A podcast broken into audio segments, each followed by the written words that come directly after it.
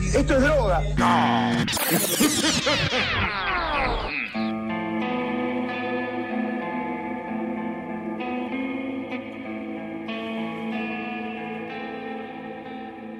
Muy buenas, buenas a todos, el oyente. Bienvenidos a esta esperada, deseada y exigida nueva edición de Los hijos de puta que suben el episodio cuando se les canta el culo, también conocido como Mambo Criminal. Yo soy el Muni y conmigo, como siempre, la inefable Flor Cuncum y también por primera vez el abominable Juan Manuel Sata. ¿Cómo andan, muchachos? Bien, bueno, démosle la bienvenida. ¡Ué! Muchísimas Eh, Qué gracias, muchísimas gracias. Estoy eh, contentísimo de estar acá. Eh, quiero formar parte de este proyecto desde que inició, así que esto para mí es un... como que llegué, Es llegué. como el- el fan que se hace parte de la banda. Es el groupie, el, El groupie, que de groupie. repente enloquece tanto que termina formando parte de, de los dementes. Mandaba 150 mensajes por día. después de incontables casting sábanas conmigo, eh, ha, logrado, ha logrado entrar, así que... Bueno, todo mi verano 2022 fueron casting sábanas. Eh, yo a esta altura ya pensé que, que me habías cagado, pero no, está bien, me llamaste, o sea, estoy acá, así que valió la pena. Ya le dio mi puesto, yo estoy indignadísima. Sí. Quiero hacer quiero elevar acá un reclamo. Sí, sí, ya es vicepresidente De junior. que lo ascendió en dos minutos. Sí. Mira, me gusta mucho tu proactividad, te nombro vicepresidente Junior. Y yo, en primera ese es mi puesto. Es- en segunda, ¿qué es esto? A mí me despiden a cada rato y ahora al nuevo lo elevan. Bueno, bueno, ya. Flor, ¿Qué? Flor, vos sos vicepresidenta junior. Ah, bueno. No es lo mismo. Bueno, está bien. O Junior Junior. O sea, sí, yo junior, el de los tiros, el de la escuela. El del school shooting. School shooting. Sí, sí, pero bueno, nada. Supongo que habrán escuchado el super ultra archi mega anuncio importante que subimos hace unos días explicando la situación, ¿no? Espero que sí. Y si no, vayan. Claro, porque deberían, deben estar muy choqueados ahora. Preguntando Claro. qué está, qué está pasando ahora. En ¿no? realidad soy barril con otra voz, eh, sí, es toda una sí, joda. sí, sí, Y con otro nombre. con otro nombre. Finalmente transformado en robot. ¿Vieron que jodíamos tanto con Sí. eso? Bueno, sucedió. Sí, sí, sí, sí, el, el SATA 01. Me autopercibo como, me autopercibo como Sata ahora, perdón. Eh, perfecto, sí, sí, sí. Tus pronombres son SATA. Sí, señor. Pero no, no, bueno. La realidad es que tuvimos muchísimos quilombos de horarios y responsabilidades nuevas entre los tres que, que tuvimos que malabarear para, para encontrar un momento para grabar. Y la triste realidad es que Santi no va a poder seguir con nosotros por la dedicación profesional que tiene seria, responsabilidades serias que tiene, no como esto que le consumen todo el tiempo. Por lo cual, bueno, obviamente le mandamos las gracias por habernos acompañado. Yo que sé, mamitos también, que esta noticia tardará mucho en volverse tolerable en sus conciencias. Pero bueno, estamos debatiendo con Flor cómo seguir. Y se nos sentó en la mesa este muchacho totalmente ebrio que nos cayó tan bien que lo hemos invitado a sumarse a esta aventura irresponsable y de mal gusto llamada Mambo Criminal. Fue como, "Oh, qué lindo, nos lo podemos quedar. O sea, lo cierto es que llegué, les invité dos birras y me pidieron por favor que me sumara. O sea, había una. Estamos en una época de malaria económica. Claro, sí, sí, el- lo que más aporta Sata hasta ahora es cerveza para nosotros. Cerveza, más que nada cerveza. Así que va a seguir hasta que muramos de un coma alcohólico. Pero bueno, Yo sé que probablemente estemos eh, con estas historias, estemos fomentando que después la gente lo- empiece a acosarlos para formar parte del programa. sí, ¿no? Si no, yo lo dije y después dije, "Mm, no sé si estoy como militando las cosas correctas. ¿Cómo resolvemos? Yo que soy el nuevo, ¿cómo resolvemos esta situación? No la resolvemos. Es, es- es- es- esa es la forma que hacemos con Mambo Criminal. No resolvemos nada, dejamos que las cosas nos estallen en la cara. True crime y falopa. La parte de falopa es. Hay tres formas de hacer las cosas: la buena, la mala y mambo criminal. Exacto. Y la correcta, que Bien. es la, Y que la, nuestra. correcta, la incorrecta y mambo criminal, es verdad. Claro. Eh, Exactamente, esa es, es hacer así, esperar que las cosas nos estallen en la cara y no sacar un episodio por dos o tres meses, pero así nos quiere la gente. ¡Ey! Así que sí, así que sí. No, bueno, la realidad es que con Sata somos amigos de hace 20 años. Claro. Este año cumplimos 20. ¿eh? Bueno, de hecho, Sata ha sido un testigo importantísimo para que yo pudiese unir cabos de una anécdota de ellos. Una vuelta estaba hablando con Muni y él me contó que había recolectado una cantidad irrisoria de unos en el secundario. Y yo le dije, ¿qué? ¿Cuántos? Sí. Bueno, cuéntenlo ustedes, que lo cuentan más gracioso. Sí, sí, sí, a, a ver, eh, yo en segundo año saqué 632 32. unos. 632 unos. Factos. Data real de Mambo. En una materia que era dibujo técnico. O sea, encima, perdón, 632 unos en una materia sola, ¿no? En todo eso. Sí, sí, sí. Mi reacción cuando me cuentan esto es ¿cómo? O sea, no, no me sorprende el- el- los unos ni la, la irrisoriedad de la situación, sino es ¿cómo? Lo- ¿Cómo recolectaste tantos? Hay que tener en cuenta que esa profesora me tenía un poco montado en un huevo a mí, en un punto. Sí, sí, sí. Sí, porque ya, ya inventaba tarea para ponerme unos. O sea, para que la mina te tenía de punto es verdad, Sí. pero que la mina te tenía de punto explica 10 de los 632 Eh, Pero vos viste que- pero- Y los otros Los 622. otros te lo ganaste vos solito. Bueno, eh, ta- a ver, yo no digo que no haya tenido parte de la responsabilidad, pero quiero darle la historia completa, hay que escuchar las dos campanas. Yo quiero la versión de Sata. Vos no te podés autodefender porque no te creo nada, igual que a Ted Bundy. Pasa que yo, siempre que cuento esto, yo tengo la duda de si tiene sentido explicar. Porque cuando vos lo Sí, sí, sí, explicás, sí. pasa a tener sentido y, y deja de ser tan. O sea, como que no, ya Pierde un poco la mística y la leyenda de ese- Pierde la mística, ¿no? Pierde la mística. Es como, yo le juro, por lo que más quiero, que Garrafa tuvo. Ah, perdón. Que Moni tuvo. Ah, bueno, él no, sí, sí. Bueno, Sata le dice Garrafa, así que cuando escuchen Garrafa se refiere a Muni. Claro. Porque tengo varios nombres. Uno para cada personalidad. Sí, sí, es conveniente tener varios nombres, por las dudas. Bueno, yo le juro, por lo que más quiero, que Garrafa tuvo 632 unos. Yo se lo juro. Es cierto, es cierto, no estamos delirando, de verdad. Hicimos la cuenta. No, es verdad, es y me verdad. saqué 631 uno. Esta profesora, que por cierto se llamaba Nilda Mariosa. Nada, dato. Te mandamos saludos. Te- Le mandamos saludos a Nilda Mariosa. Me mandó saludos, se está escuchando, ¿no? ¿Qué tal? ¿Se acuerda cuando me dijo que yo no iba a lograr nada? Pues tenía razón. Mi vida es la de un triunfador. Y míreme ahora, señora Mariosa. ¿Y usted dónde está? Muerta. Ah, se volvió oscuro de repente. Porque debe estar muerta. O sea, ya tenía como 60. Y no sabemos, por lo menos va a estar jubilada, eso sí. Y si no se está muriendo ahora, ¿te acordás cuando me tenías montado en un huevo? Claro. Mirá, si eras tan lista, ¿por qué te moriste? Ah. ¡Ca! Eh, bueno, esta profesora, cuando te mandaba a hacer una lámina, repet- ya dijimos que era dibujo técnico, cuando al- eran dos láminas por semana que teníamos que hacer. Cuando vos no llevabas la lámina, te ponía un 1. Y si no la llevabas al otro día, te ponía otro 1 por la misma lámina. Y si no la llevabas al otro y así. Entonces, como el año tiene 52 semanas, perdón, era una lámina por semana, no dos. La mina te ponía, era era una lámina por semana y la mina te ponía un 1 por cada clase que no llevabas la lámina. Entonces, al ser eh, 52 semanas, si vos no entregás la primera lámina, ya tenés como 40 unos. Porque hay, do- hay- hay- claro, porque hay 12 semanas donde, bueno, es vacaciones de verano, entonces 40 semanas hábiles. Exponencial. Claro, ¿Cómo? 40 semanas hábiles. Entonces, con no entregar la primera lámina ya tenés 40 unos. Y si no entregás la segunda lámina, tenés 39 unos más. Si no entregás la tercera, tenés 38 unos más. Y así llegamos a los 632 unos. Ay, por favor, sé espectacular. Lo más loco que de promedio en esa materia al final me quedó dos. quedó un 2 porque, se- eh, porque entregó la primera lámina. La primera lámina sí la entregó, que se sacó un 6, a- aprobó. Lo del promedio no lo sabía. Como no le podían poner 1,0001, se lo tuvieron que redondear para arriba y le pusieron un 2 de promedio. Un número que nunca iba a subir de 2. No, no, para. ¿Y cuando le dijiste que cómo iba a probar la materia? ¡Ay, claro! Y yo, y yo que venía, yo que venía de una primaria privada, Que era todo un niño bonito y bien. iluso, ingenuo, que el año anterior había ido de traje a la escuela todo el año. Ay, por favor. Que, que mi compañero más bardero era aquel que se había llevado una materia. Le pregunté a Garrafa, che, ¿y cómo vas a hacer para aprobar? No voy a hacer nada, punto y coma, no voy a aprobar. Y yo, ¿qué? ¿Y cómo vas a pasar de año? No, voy a pasar de año. ¿Cómo que no vas a pasar de año? este, ¿Y después qué vas a hacer? ¿Ir a inyectarte heroína? Sata en su completa ingenuidad. Como que no, no, no computaba, no computaba. Él pensó que, que Muni tenía un plan. Sí, sí. Yo pensé que, yo, te- yo pensé que tenía un Sí plan. que tenía un plan, ¿no? Probar y repetir de año. Este, Yo tenía bien planificado mi futuro. se cambió de escuela, se fue a una escuela de música, repitió de nuevo, se cambió de escuela de nuevo, fue a un acelerado y egresó el mismo año que yo. Nunca lo pudiste superar eso. Nunca lo pudiste superar. eso. Egresamos el mismo año. Me hizo poner en perspectiva la vida este hombre. Y después los dos entramos a la facultad, ninguno de los dos terminó la carrera, pero... No, o sea, estamos a nivel académico, estamos iguales. Eh, me- Ay, por favor. No, no, un gen- sí, no, me, me hizo poner en perspectiva todo. Ay, me duele. Estoy llorando. Yo creo, yo creo que más que de mí, esta historia habla de la mentira que son las escuelas privadas.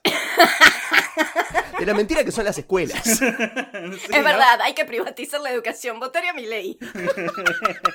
No, bueno, por supuesto, sabemos que hay chicos que, que de escuelas que nos escuchan, así que las lecciones no estudien, chicos, abandonen la escuela, no hagan nada con su vida. La, la moraleja es, eh, si quieren tener este tipo de anécdotas, tienen que tener escuelas públicas. Por ende, eh, voten gente que no privatiza la educación. Eso es mucho, muy importante. Sí. si no, no van a tener estas historias. Estamos dando lecciones cruzadas, ¿no? Para- ¿Cuál fue la, la conclusión? Eh, Es un final y basta. Yo escuché no estudien y me gustó, este, me pareció interesante. estudien y no estudien, ustedes saben cómo es esto, muchachos. Si algún día quieren tener un podcast sobre asesinos, eh, no estudien. No estudien, cara, no hace falta. Ya está, Todo lo que no estudió en la secundaria lo tiene que estudiar ahora para hacer eh, los podcasts. ¿Y por qué puede hacerlo? Porque tiene energía. Porque ahorró energía durante todo el secundario. No veo fallas en su lógica. Sí, sí, exactamente. Por eso soy reconocido, por ser un tipo con mucha energía todo el tiempo. Sí. Todo el tiempo. Así que nada, bueno, como se habrán dado cuenta, van a saber muchas cosas de mi vida a partir de esta nueva etapa de mambo criminal. Muni ahora está rodeado. Estabas escondiendo factos. Claro. Se estaba escondiendo factos, así que bueno, en parte va a ser historia de asesinos y munis este podcast. Te vamos a redoxear la vida. Sí, sí, sí, sí, me van a doxear. Pero bueno, yo ya sabía que me estaba sometiendo a esto y un poco, un poco me la busqué, un poco me gusta, ¿eh? así que venga, vengan todas las historias de Muni. Antes de continuar con el show, quisiera agradecer a toda la gente, muy encarecidamente agradecer a toda la gente que demostrando un cariño excepcional por nosotros o una total falta de sentido común, Sí, ambas. ha seguido aportando con cafecitos para sustentar nuestro decadente estilo de vida, ¿no? Sí, no, no solo eso, sino también los saludos. Tipo, no- ustedes nunca dejaron de escuchar el programa, lo cual eso a mí me parece una locura. Porque se pusieron. Sí. Posta que muchos de ustedes me comentaron que es, no sé, la tercera, cuarta vez que van escuchando todo el programa completo. O sea, no pararon de escuchar mambo. Así que gracias por seguirnos bancando y por seguir mandando cafecitos. Son un amor, gracias por los saludos y todo. Sí, sí, sí, sí, por preguntarnos cómo estamos, por preocuparse. claro, por si todo. estamos bien. Sí, sí, sí, sí, sí. Así que en ese sentido, quiero agradecer especialmente a Kami Kase, Kraken Killer is Good, usuario-random001, el disléxico asesino, el oyente inmortal. Viste, te dije que iban a empezar a competir, boludo. Sí, sí, sí, sí. Matahari, Dale Nomás, Darío el Borra, Sumerian Dude, None y Terratman. Los sospechosos de siempre. Los sospechosos bien. de siempre. Ya miembros vitalicios. Sí, sí, sí, sí. Gracias no solo por los cafecitos, también por mantener vivo el Discord. Sí. Todos los muchachos que mandan, que mandan los memes, ya sabemos quiénes son, ustedes saben quiénes son. Saludar a Guachina, a quien habíamos prometido saludarla para su cumpleaños, el cual tuvo el mal tino de caer justo durante nuestro silencio de tumba. Así que saludos agra- atrasados. Bueno, muy feliz cumple. Y nuevamente agradecer a todos, los mambitos son una masa, son, son geniales, los queremos mucho, mambitos. Los mejores escuchas del mundo mundial. Eh, yo, obviamente, al ser nuevo, no, no podría con esta honestidad agradecer todo esto, pero Vos tenés que agarrar café, coaptar cafecitos nuevos. Inventate una historia, una historia lacrimosa, así te, te pagan plata, decir que, no- que no- que no tenés comida, que sos huérfano, que tus hijos son huérfanos. Bueno, cuando, cuando- claro, cuando era chico, cuando era chico, mi maestra me decía, vos nunca vas a hacer un podcast, nunca vas a participar de un podcast. Y yo le decía, ya vas a ver, así que es para vos, maldita. No, no tanto por ahí, eh, no, no tanto por ahí agradecer porque, bueno, es mi primer día.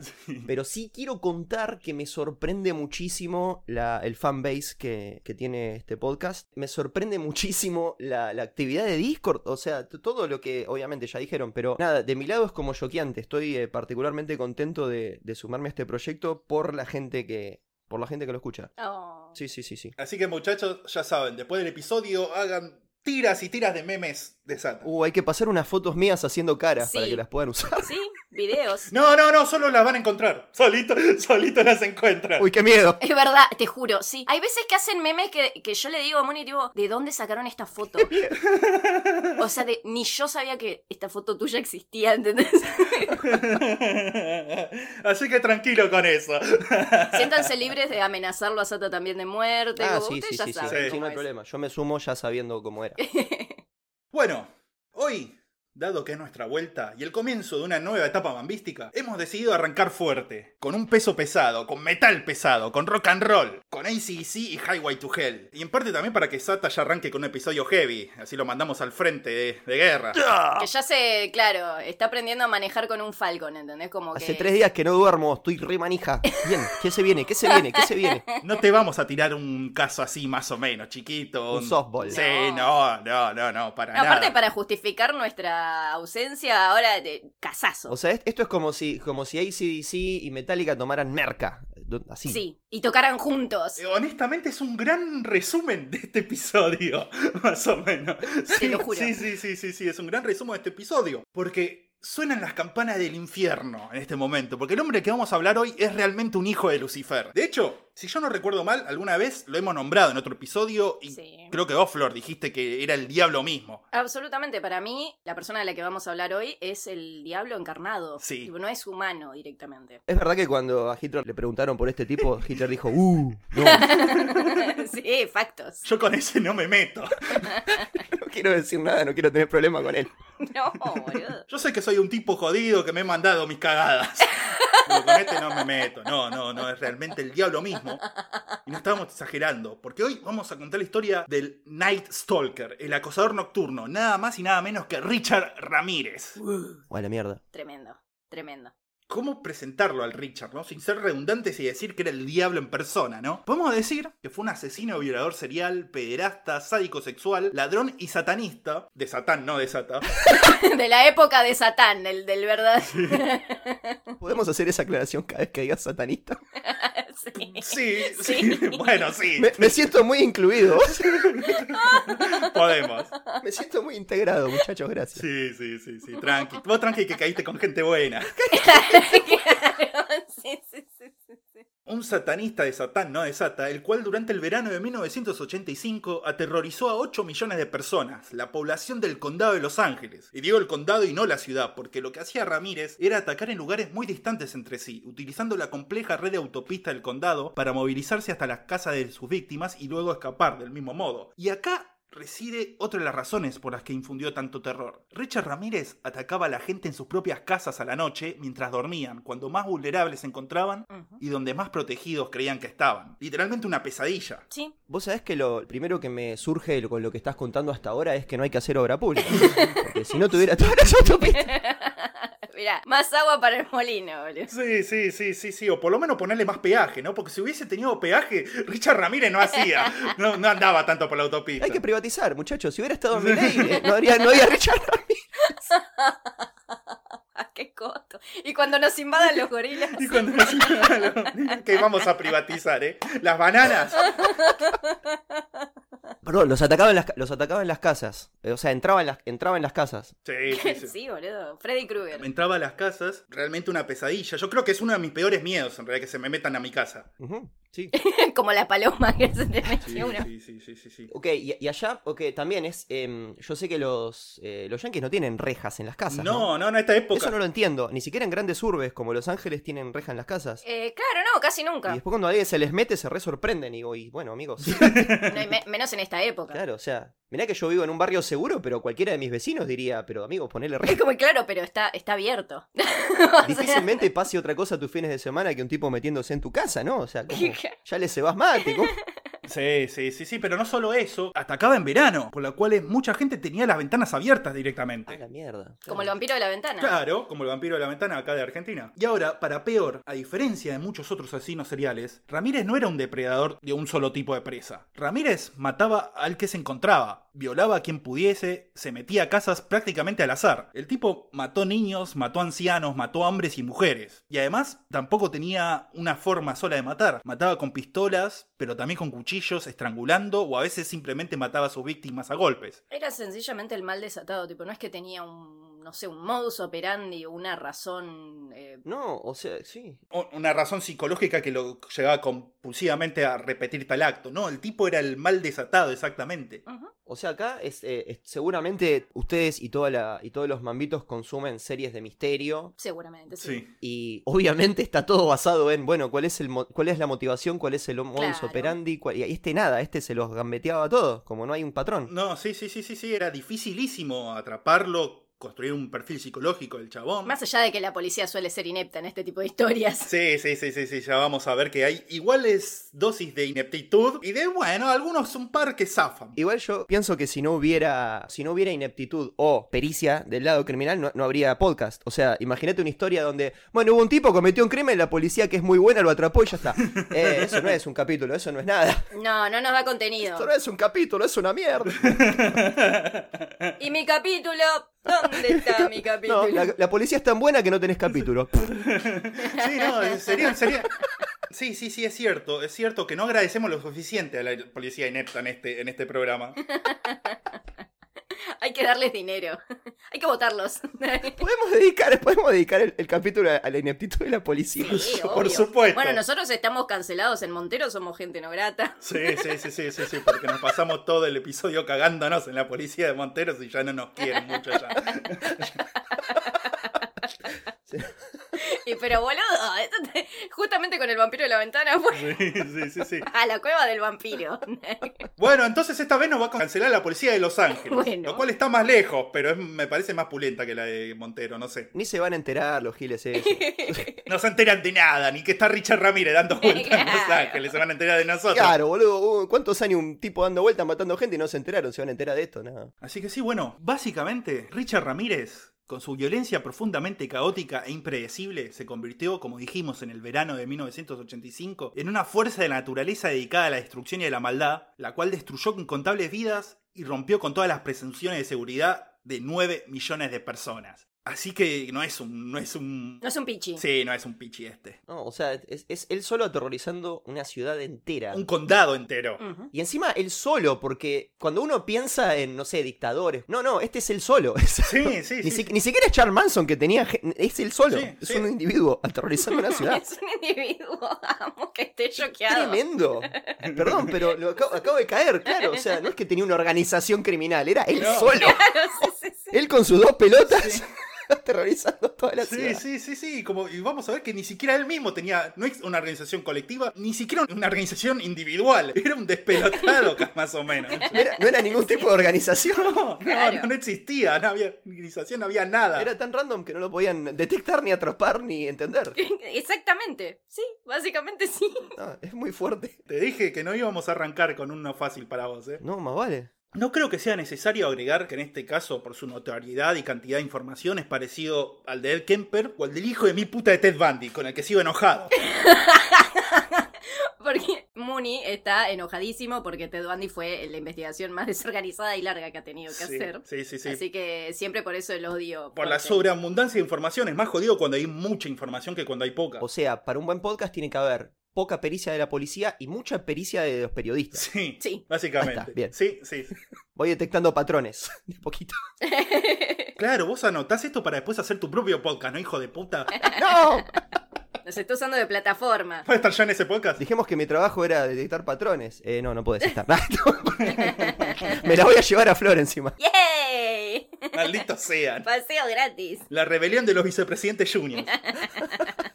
Cuando tenés varios vicepresidentes junior, se empiezan a preguntar, che, ¿hace falta el presidente? si entre nosotros dos sumamos uno. El chabón llegaba y ya empezaba, no, no, no, mentira, mentira. No que me van a echar los mambitos, boludo, no. No, los mamitos, ¿sabes cómo se te prenden en la revolución? Esto es la- Sí, boludo, me van a, me van a prender fuego a la casa. No, no, era, era un chiste, era un chiste. No, sí, sí, sí, sí. Voy a tener un montón de bambitos metiéndose en mi casa ahora, ¿vale? Era un chiste, era un chiste. ¿O no?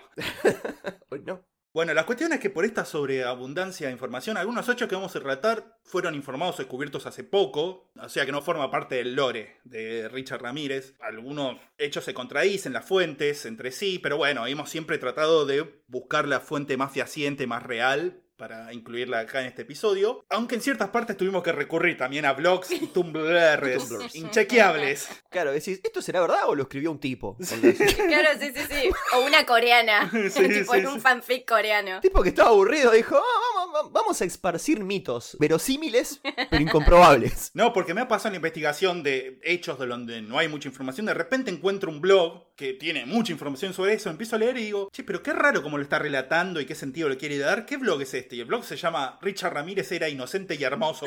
punto blog. Punto CL. Punto CL, claro, era chilena encima. Este, claro, una fan. Te banco mucho de que primero lees todo el contenido del blog y recién ahí ves el... Yo le dije exactamente lo mismo. Boludo. Le dije, ¿pero por qué te odias? O sea, ¿no es mejor primero chequear la fuente? Y me dijo, no. No. Yo no hago así las cosas, Lisa. No, y, y él te dijo, ¿quién, quién hace la investigación? ¿Vos o yo? Y ahí Claro. le tenemos que decir, no, está bien, está bien, es verdad. ¿Acaso ustedes juzgan un libro por la tapa? ¿Acaso ustedes juzgan a una persona por la cara? ¡Oh! Sí. ¡Nos recagó! No, no, no, nos recagó. Sí. ¿Cómo carajo la vas a jugar si no? Es que que eso, perdón, es, es verdad, eso es una contradicción, porque es como que se supone que está mal, pero es lo único que puedes hacer. Claro. O sea que o sea, lo único que puedes hacer es el mal. Eh, sí. Es la única opción. Y después el malvado es Richard Ramírez. Bueno, ¿Viste? Bueno, Mirá, estamos todos locos, boludo. Eh, el mundo es injusto, el mundo es injusto. así está el mundo. Sí. Así que bueno, dicho todo esto, ahora sí, arrancamos obviamente con la historia del acosador nocturno. Richard Ramírez nació con el nombre de Ricardo Leiva Muñoz Ramírez Apa. en El Paso, Texas. Leiva Joyas. Perdón, pero cuando dice Leiva es Leiva Joyas. No puede continuar con encima tu apellido, ¿entendés? Sí, a mí me llamó la atención el Muñoz. ¿Quién le iba? Sí, sí, sí, sí, sí, yo estaba esperando que hicieran escándalo. Sí, sí, con sí, esto. sí, no, no, No pará. con el Leiva Joyas, Flor. Bueno, está bien. Pero no, está bien, surgieron dos cosas, solo con el nombre, lo que va a ser este episodio, ¿no? Uy, Dios. O sea, yo ya, yo ya me quedé tieso con el nombre, así que sí, mi débil corazoncito no sé si está listo para lo que se viene. Era del Paso, Texas, perdón, interrumpí esa parte. Sí, sí, se nació en El Paso, Texas o Texas. ¿Vos cómo preferís decirlo, Texas o Texas? Yo le digo Texas. Yo le digo Texas. No, Tex- Tex- Texas, me, Texas me suena a Yankee. Texas. ¿Y si es Yankee el lugar? sí, ya sé, pero es como. Pero era mexicano, le pusieron Texas los mexicanos y ellos le dicen eh, X- eh, J a la X. Eso no es lo que me dijo Xavier, mi amigo mexicano. Viene Sabía. mexicano. sabía.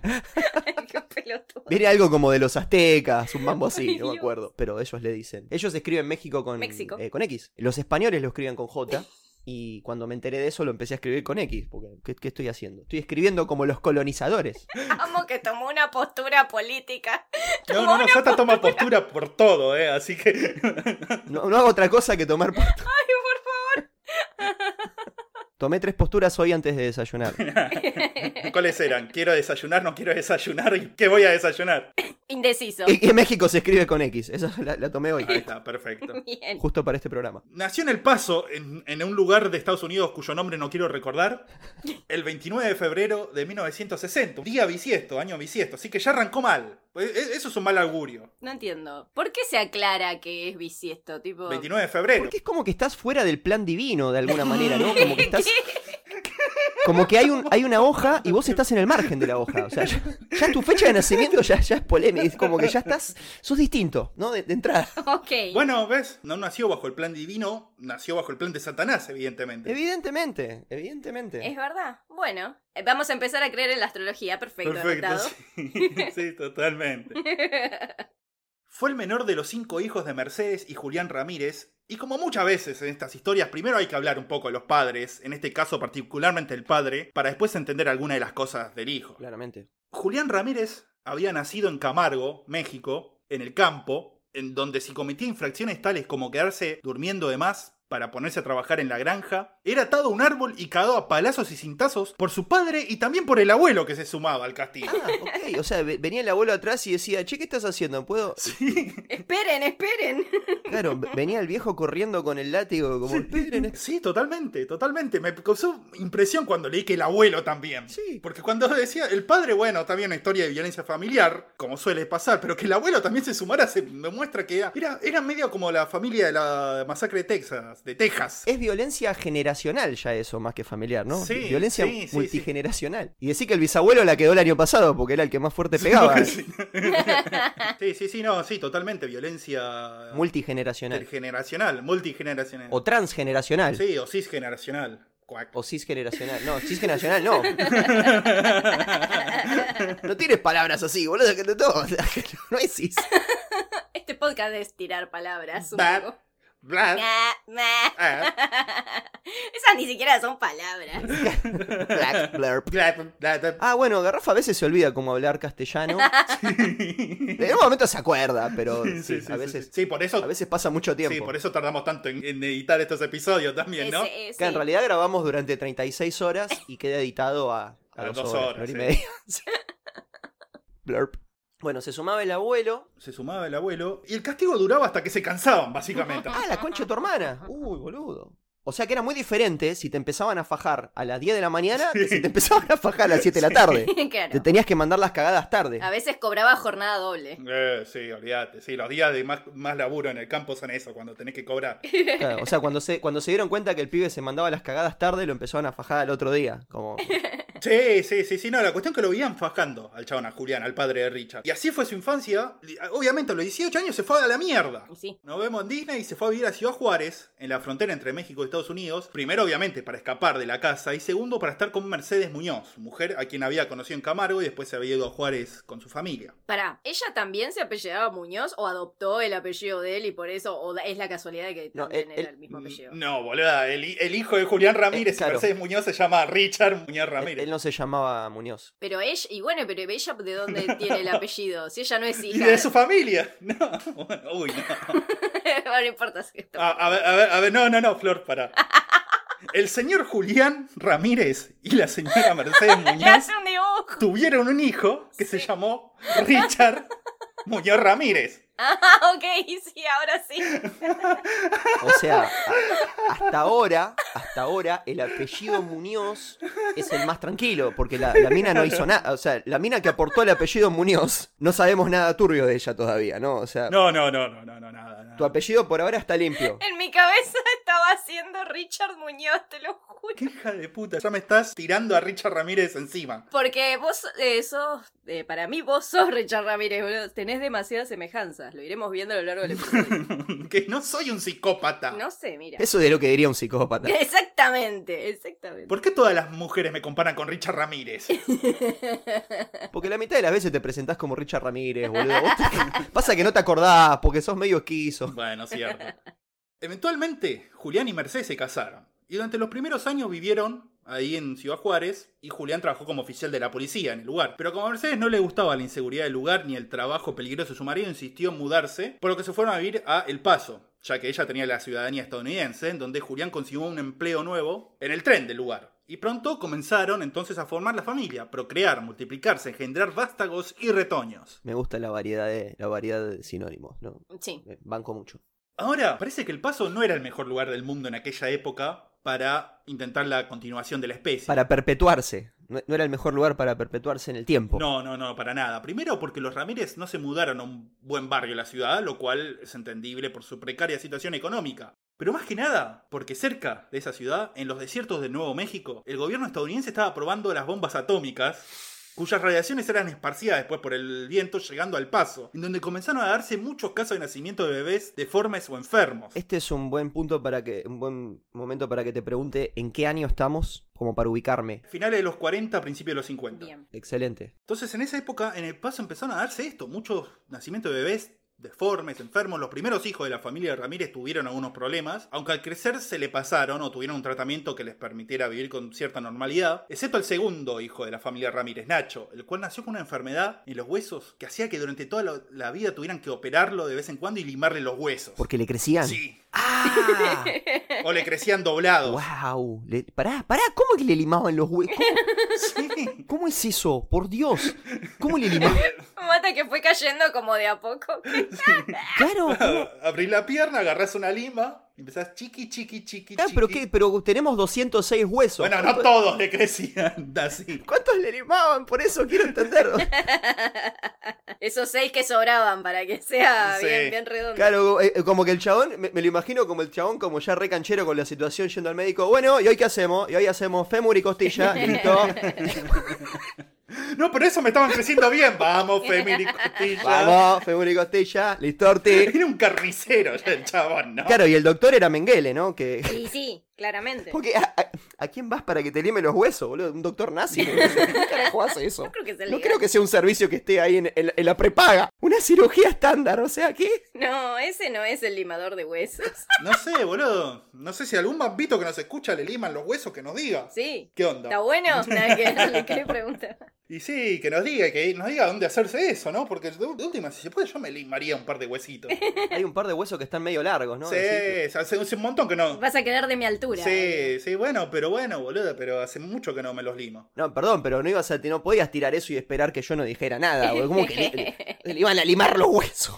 Le limaban los huesos, boludo, ¿qué querés? Uno de los hermanos de Richard. Ahí tenés, boludo, uno de los Bueno, hermanos. ok, entonces el tipo iba, le decía, bueno, hoy hacemos fémur y costilla. Sí. eh, ¿Qué, qué costilla? Costilla 3 y 4. Listorti, el tipo se tiraba en la camilla, Sí. le limaba los Y huesos. se iba como nuevo del lugar, es como, como cuando te vas a hacer masajes. Salía como nuevo el chabón. Eso además es raro poner, imagínate que vos te invitan a hacer algo y vos decís, no, no puedo. ¿Por qué? Porque me tengo que ir a limar los huesos. Ah, este hijo de puta no quiere ir. Tengo un ¿Y no compromiso. se te ocurrió una excusa mejor? ¿Cómo que te tenés que ir a limar los huesos? Tipo, no, posta, posta. no. Che, pero es alta excusa, yo los haría. Absolutamente. Es más, lo voy a usar la, la próxima vez que no quiero ir a un lugar. Es más, la voy a usar con vos, Sata, la próxima vez que me invitas a un lugar. Que- que yo me tengo que ir a limar los huesos. Sí. Así que sí. Eh, Así que bueno, el hermano se limaba, se iba a limar Sí. los hue- periódicamente, se iba a limar los Eh, cada- huesos. una, vez- una vez por año. Una ponele. vez por año, es un montón. Bueno, ok, una vez por año te iba a limar los huesos, listo. Otro de sus hermanos, Roberto, el tercero, tuvo síndrome bipolar, esquizofrenia, presión alta y artritis. Presión alta me mata. Sí, sí. Eh, sí, ese es un pichi, perdón, comparado con el de los huesos. O sea, Claro. como ese es una persona normal, boludo. ¿Qué tenía? ¿Ansiedad? ¿Cómo? Ansiedad. ¿Qué dijiste? No tenemos eso. O sea, yo tengo presión baja, pero lo- el resto. me- ¿Qué tenía? Ansiedad. Por- po- podemos volver a enumerar, perdón, perdón. Podemos volver- Síndrome bipolar, esquizofrenia, presión alta y artritis. Eh, un peso, un peso mediano. Eh, peso men- No, sí, sí, sí, sí, sí. Imagínate que un tipo con todas estas cosas era, no era para nada el más raro de la Claro, familia. El normie, le decían. Sí, sí, sí. el- Nor- ¿Qué hace Norman? Norman Mailer. De la cuarta hija de la familia Ramírez Rosa, no parece haber registro de alguna enfermedad o locura, aunque sí había heredado, como todos sus hermanos, el temperamento arisco y levantisco de los Ramírez. ¿Qué? ¿Cómo? ¿Qué? ¿Levantisco? ¿Sí? Es, es una palabra de verdad, ¿eh? No, esto lo estás inventando como desecrar. No, boluda, es chiste, levantisco. Yo eh, también iba a comentar sobre el levantisco, Ah, pero siento, bueno, que estoy, ah, siento, que ah, estoy, Gracias. siento que estoy siendo muy invasivo para hacer mi primera participación, como estoy Ay, hablando ay, mucho. ay, entonces ay. estoy tratando de regular y callarme Ahora un vamos a poco. empezar de vuelta con la joda, Moon inventa palabras, sí, cómo no. Pero no puedes tirar levantisco y esperar que nadie diga nada. O sea, O sea, eh, eh, ya cuando la tirás, la tirás con un, con un tonito como riéndote solo, boludo. Ya sabés que vamos a decir.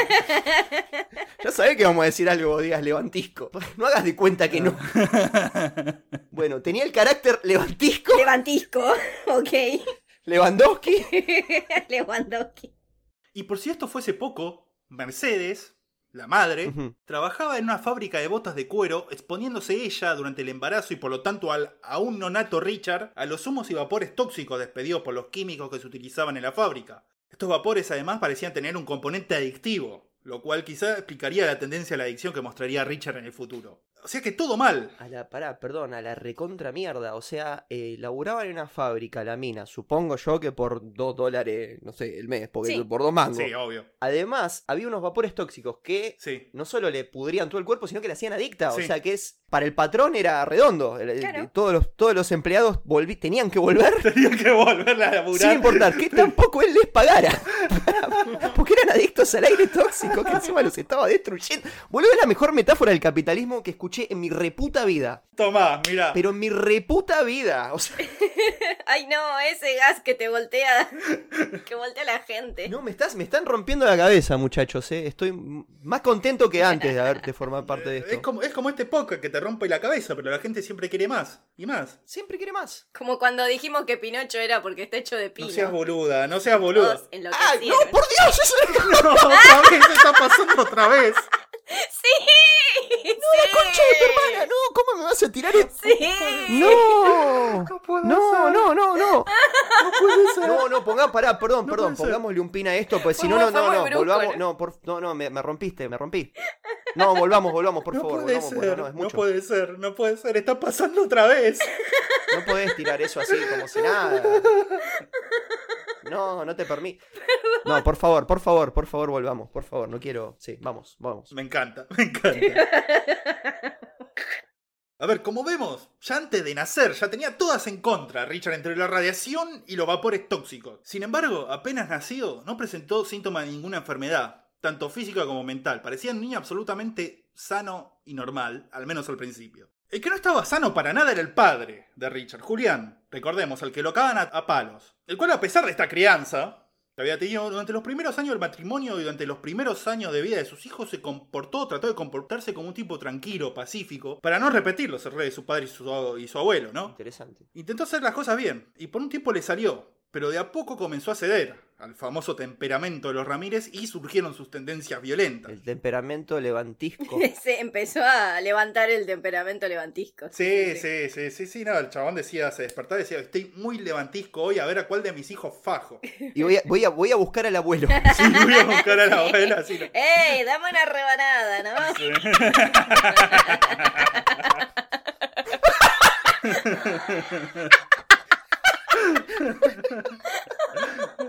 Ok, voy a buscar. Voy a buscar al abuelo. El abuelo pidiendo su parte de, de la fu- de- del fustelaje. Eh, bien, Sí, poco a poco, sí. poco a poco se empieza a, a recuperar tema este. Empieza a parecerse al padre, como Ujú. tarde o temprano terminamos haciendo casi todos. Sí. Sí, claro. Al principio igual, la violencia que ejercía el padre Julián era contra él mismo. Porque una vez contaba a Richard que cuando era muy chiquito lo vio a su padre dándose martillazos a sí mismo en la cabeza hasta sangrar. Ah, Y en otra ocasión también lo vio darle cabezazo a la pared de pura frustración, de vuelta hasta sangrar. Nino Dolce, boludo. En Gran Hermano famoso. la frustración era porque el abuelo pegaba más fuerte. No, no, no. De verdad decían que el chabón poner estaba arreglando algo de la casa y no le salía, y no le salía, y no le salía, y en un momento agarraba el martillo con el que estaba tratando de agarrar las cosas y de enojado que estaba, se empezaba a dar martillazo a sí mismo en la cabeza. Que imagínate ver eso de chico. Con razón Richard Ramírez terminó siendo Richard Ramírez. ¿Y sí? Es que, eh, es que, claro, para el padre la violencia e- era de lo más cotidiano de lo cotidiano. O sea, lo fajaban a él, pero ni siquiera lo veía como algo injusto, porque los mismos que lo fajaban a él se fajaban a sí Claro. mismos. claro. Y, seguramente se fajaban entre ellos también. O sea, era Sí. lo más cotidiano. Sí, sí, sí. sí. Wow, bueno. Era, era- era lucha total. Claro, además no había, te- no había terapia en, No, no, no, no, creen. Además lo cagaban a trompada al terapeuta. La primera que le decía algo incómodo lo cagaban bien a trompada, me imagino. en- O sea, había terapeutas, pero te fajaban peor. Sí, también. El tema es que no paró ahí solo el viejo, porque con los años comenzó también a cagar a trompadas a los hermanos mayores de Richard. Ujú. Cuando estos empezaron a mandarse cagadas, y mandarse cagadas heavy, igual se mandaban los, los pibes, ¿no? Y sí. Como robar autos o meterse a casas a Ah, robar. entonces está bien que lo fajes, boludo. O sea, está bien, o sea, va, depende qué hagas. Pero sí, hay unas piñas, o sea, se está, te está descarrilando. Sí, sí, sí, sí, sí. Tampoco le vas a dar un martillazo, pero una, No. una piña. Hasta ahí no, estaba, no estamos tan mal, ¿eh? O sea, no. No, no, no, no, claro, claro. Bueno, es, me parece un buen punto este aclarar que la mayoría de los hermanos de Richard eran un bardo todos, excepto quizá Nacho, pero porque estaba ahí cortándose los huesos, Nacho. No tenía mucho tiempo para delinquir po- en- entre sesión y sesión de limado de huesos. No, claro, claro, claro. Entonces, excepto él, todos los hermanos de Richard eran un bardo. La, ¿La hermana también? hermana no, era más bardo en el sentido de que de muy chica empezó a, a fumar marihuana, ese tipo de bardo, digamos. Y saldría con tipos que eran bardo, ponele. Claro, O sea, claro, ella, sí, sí, Ok, sí, sí. ok, ok. Una familia muy disfuncional y caótica, la de los Ramírez, con los hijos. Boxearon junto con sus dos hijos mientras la guita se le iba por el diván, como decía la canción de Divididos, pero sin diván. Y con cinco hijos. Y sin guita. Y sin gritar. Porque además los pibes estaban siempre solos cuidándose entre ellos. Porque la madre y el padre estaban trabajando todo el día. De hecho, el viejo se iba a laburar en el tren y se iba por semanas. Y cuando volvía, volvía nada más para cagarlas a trompadas. Porque la madre le decía todas las cosas que habían hecho los pibes. La madre anotaba en una servilletita. Sí, sí. Mi padre preguntaba dos cosas: ¿qué hay de comer y qué hice? ¿O qué hice y qué hay de comer? Aquí tengo que fajar más fuerte porque sabía que los iba a tener que fajar a todos. Claro. Menos, al, Claro. menos al de los huesos. Alguien fajó primero, decía el tío. Ya, ya entraba remangándose. Sí, sí, sí. Así que eso construyó todo una, una- un ambiente de bardo, pero además de secretos entre los hermanos que no se mandaban enfrente entre ellos. Mm, interesante. Así que sí, imagínate que hu- ha- había veces que Richard veía a sus hermanos más grandes llegar todos tajeados por peleas con bandas rivales o demás situaciones violentas. Y bueno, nada, decían, lo mandaban al hospital todo, pero no le digan nada a mamá, que esto, que lo otro, porque después si no mi viejo me tajea peor. Un kilo. O sea que tampoco tiene que haber salud pública. No, claro. Porque eso es lo que permite que haya asesinos. Imagínate, con la salud privada no les da la plata para ir al hospital y tu papá se va a enterar. En cambio, salud pública vas, te curás y volvés y no te cagan y zafaste del castigo. y pero ¿qué pasa con el muchacho de los huesitos? Sin salud pública. Oh. ¡Ay, no! Pobrecito, pastorcito. Mm. Sí, tenés razón, tenés razón. Justo el que no hace nada. Justo. La ligó el pobrecito con los huesos. ¿Qué pasa con mis huesitos? Pero yo no hice nada.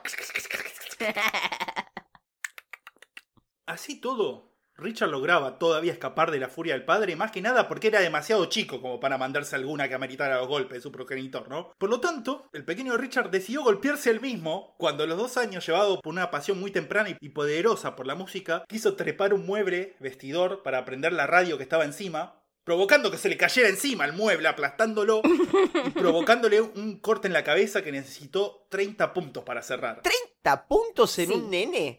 ¿Pero qué estaba? De, de- de lado a lado, boludo? ¿Cómo? ¿Una piñata era eso? Ah, claro, es verdad, porque era, claro, es verdad, porque era chiquito. ¿Cómo 30? Y bueno, sí, como, como Frankenstein, viste que tiene toda la cosa de puntos. Onda, no le entran 30 puntos en el cuerpo. Arrancaban en la frente y terminaban en el pie. ¿Cómo? Es que, haci- es que hacían los puntos muy, muy unidos. Entonces, tiqui, tiqui, Claro. tiqui, Después le tiqui. decían el hincha de River, porque tenía todo el...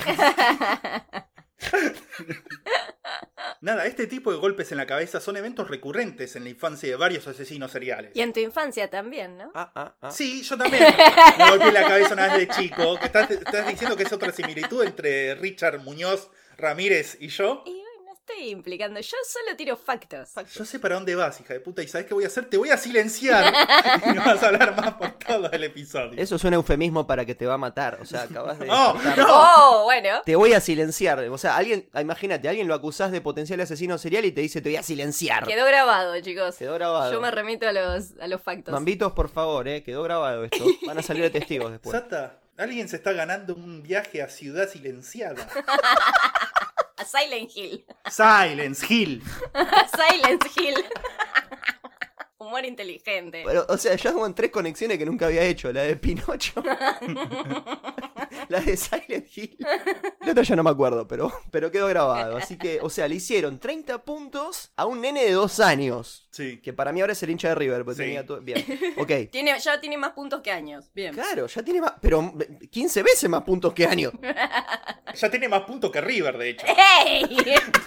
Oh, porque estos dos son del rojo, así que bueno, me van a volver loca ahora. Bueno, Bueno, no contento con eso, con los 30 puntos, Richard tuvo otro golpe en la cabeza a los 5 años, cuando una maca en una plaza le dio de lleno en la frente, provocándole un desmayo. Esta vez no, no se cortó, no se abrió, no tuvo puntos. Ujú. Y una vez que recuperó la conciencia, no parecía que este incidente le hubiese dejado muchas secuelas. Pero poco después Richard comenzó a tener episodios todos los días, durante los cuales se quedaba quieto, callado y con la mirada fija en la nada durante varios minutos, totalmente absorto en su interior, hasta que se le pasaba. Como un gato. Claro. Como un gato. A los gatos hacen eso. Ok. Sí. como Marsh, está alerta como, como el gato. Está, está en estado de alerta como el gato. Déjenlo, déjenlo al Richard. Está en estado de alerta como el gato. Me, me encanta. Y en otras ocasiones sufría alucinaciones. La más repetida de estas era la de ver monstruos caminando por el patio de la casa. Y cuando le contaba a los padres estas visiones, esto no le creían. Creían que se trataba de la imaginación del nene, que tuvo una pesadilla, que inventa cosas. El pibe este encima era hiperactivísimo, Richard de chico. Ahí estamos hablando de eh, qué edad, aprox. Y 5, 6, 7 Ok, años. 5, 6. Ok, ok, ok. Ya era más grande. eh, y es como que cuando si un pibe de 3 años te dice que ve monstruos, no te preocupás. Pero si uno de 7 te dice que ve monstruos, es como otra cosa. Ya es Y bueno, pero vos le querés decir a los padres de Richard Ramírez cómo criar a sus hijos. No, no, no. Yo, no, no, yo para, para, para contextualizar en Sí, mi sí, mente, sí, o sí. sea, como, De lo mal que estaban. como que si un pibe de 7 te dice que ven monstruos, como, ah, bueno, esto ya es otra cosa, es que, bueno, hay que charlar un poquito más. Uno de 3, bueno, que diga lo que quiera. Mm. digo, no, bueno, en realidad todos estos eran síntomas de una epilepsia que no fue diagnosticada en su momento. ah, las alucinaciones Claro. y el quedarse eh, mirando la... na- el- Sí. Ok. Ahora, más allá de eso, Richard no tenía ningún problema de conducta, tanto en su casa como en la escuela. Tenía buenas notas, sus compañeros lo recordaban como un buen pibe, normal, tranquilo, algo callado, pero absolutamente común. Y también era considerado apuesto por las compañeras, las cuales tampoco tienen ningún tipo de recuerdo, alguna actitud extraña de cuando era chico. el He pibe. was the best guy You're around. What about the people he murdered? What murder? Sí, sí, sí, lo recordaban así. En general, si bien no tenía problemas para sociabilizar, tenía un par de amigos, igual se le notaba que era un pibe que prefería más la soledad, jugar solo y todo eso, pero nada fuera de lo común, por lo menos en esta etapa. Pibe introvertido, sin alarmas, sin normal, Mm. bien, Ujú. bien. A los que no les iba nada bien en la escuela eran los hermanos mayores de Richard, Julián Jr. y Roberto. Ambos estaban cursando las clases especiales de la escuela, pero no por dificultades cognitivas, sino por vagos y barderos. porque no les importaba nada. Como uno que yo conozco, que se sacó 632-1. 632. ¿Sabes qué? A que ni los hermanos de Richard juntos con toda su familia tuvieron 632 unos. Yo voy encontrando similitudes, no sé. Pero estos son los hermanos de Richard, no Richard. Y bueno, este es el mismo ADN. Pasa que los hermanos de... Para mí si los hermanos de Richard ven el boletín de Garrafa van a decir, nah, cualquiera, amigo, te fuiste... Ponele voluntad. Ponele voluntad. La concha. La concha de tu hermana. Muy probable diría es, dirían eso, sí. Sí, sí, sí. Lo que a mí no me pasó nunca, igual, es lo que le pasó a estos muchachos, que en estas clases especiales tuvieron un profesor con el seguramente inventado y ridículo nombre Frank McMahon, con el cual pegaron mucha afinidad. Los hermanos estos con el profesor. Y por mucha afinidad quiero decir que literalmente el tipo, el profesor, iba y les chupaba la pija Ah. a los hermanos Ramírez. Tremendo. O sea, en esa materia les iba bien. Claro. Sí, lo- y los pibes estos, los Ramírez, sabían que eso estaba mal, pero a la vez verdaderamente agarraban y decían, hey, pete es gratis. Claro. Así que no se quejaban. A la tierra que fueres. Claro. Quizás no está tan- está mal, pero no tan mal, decían. Sí, sí, sí. Lo inventaron ellos esa frase. El tema es que este tipo, Frank McMahon, muchas veces iba hasta la casa de los Ramírez a hacer esto, aprovechando que los padres no estaban nunca, estaban siempre afuera trabajando. Un desprolijo. Un En la- desprolijo total, en la- sí, claro, sí, sí, sí. Bueno. El Mac hombre puede hacer lo que Mac hombre quiere hacer. Claro, pero si lo llega a agarrar el padre, va a ligar, van a ligar. Y bueno, sí, sí, sí, no, porque no estaban ni el padre ni la madre. El que sí estaba era el pequeño Richard, que para entonces contaba 8 años. Ah, y, y veía como, ok. Claro. Ujú. Y no sabemos a ciencia cierta si Richard fue también abusado por este tipo, aunque muchos años después cuando le preguntaron sobre esto, Richard dijo que no se acordaba, pero que podía ser posible y que fuese un recuerdo reprimido. Em, yo creo que si un profesor va a la casa de alumnos a chuparles la pija, y hay un. Para mí, tú es como 90% que sí, que también el pibito, Y digo. muy probablemente. Para mí, no sé, digo, no. Sí, sí, sí, sí. para sí. mí, eh, para mí. Como una locura. Arre- sí, sí, pero es verdad. No, no, no, a, a mí me parece muy probable también por la respuesta esta que dio Richard, porque en la mayoría de estos tipos de psicópatas asesinos, ante esta pregunta si lo abusaron de chicos, hay dos opciones, o lo negarían rotundamente el haber sido abusados para proteger su masculinidad, o al revés. Como no se acordarían. No, al revés, se aferrarían a esa historia, no importa si pasó nunca o no. Ah, claro, para justificar Claro. justamente. Todos los crímenes que hizo después. Cambio esta respuesta de Richard así más matizada. No me acuerdo, pero puede ser un recuerdo reprimido. Para mí algo hay ahí, ¿eh? Me parece... H-A-A. Sí, sí, sí, sí. Una, una postura muy honesta, lo más honesto que puede ser un psicópata claro. Ah. asesino. Así que sí, para mí hubo, hubo eso. Pasa que que por todo lo que contaste antes parecería que este tipo estaba tan ido para el otro lado que tenía como su propia moral, ¿no? O sea, no- Sí, sí, sí, sí, sí, obvio. Yo creo que lo- los eh, de, de- de todos los asesinos, los que intentan justificarse con traumas de la niñez deben ser los menos locos. Este estaba tan loco que ya no, no, no se molestaba en justificarse, o sea, no estaba pasadísimo de, de mambo. Es como, eh, puede ser. No, sí, sí, sí, no, este Richard Ramírez lo que tiene nunca intentó justificarse para nada. No quiere que vos empatices con él, no le chupa un huevo. Sí. O sea, está, en, está, Sí, sí, está sí, sí. pasadísimo el hombre. Exactamente. Bien. Sí. Bien, bien. Ahora, de todas formas, este Frank McMahon, Jake muy hombre, dejaría de pasar tanto tiempo en lo de los Ramírez, porque a medida que crecían, se iban a la mierda de la casa para escapar de las palizas del padre, tanto mudándose solos a otra casa o a otra ciudad, o en el caso de Roberto, cayendo en cana por dos años y después, una vez que, se, que lo liberaron, se fue a la mierda ¿Es también. verdad que para él la, la cárcel fue como vacaciones? Sí, totalmente, sí, sí, sí, sí. sí. Habrá dicho, che, qué bien que se vive acá, nadie te caga a palo. Tal cual. No está el abuelo. No está el otro que se lima los huesos enfrente mío. Ay, Me, no. me siguen chupando la pija. o sea,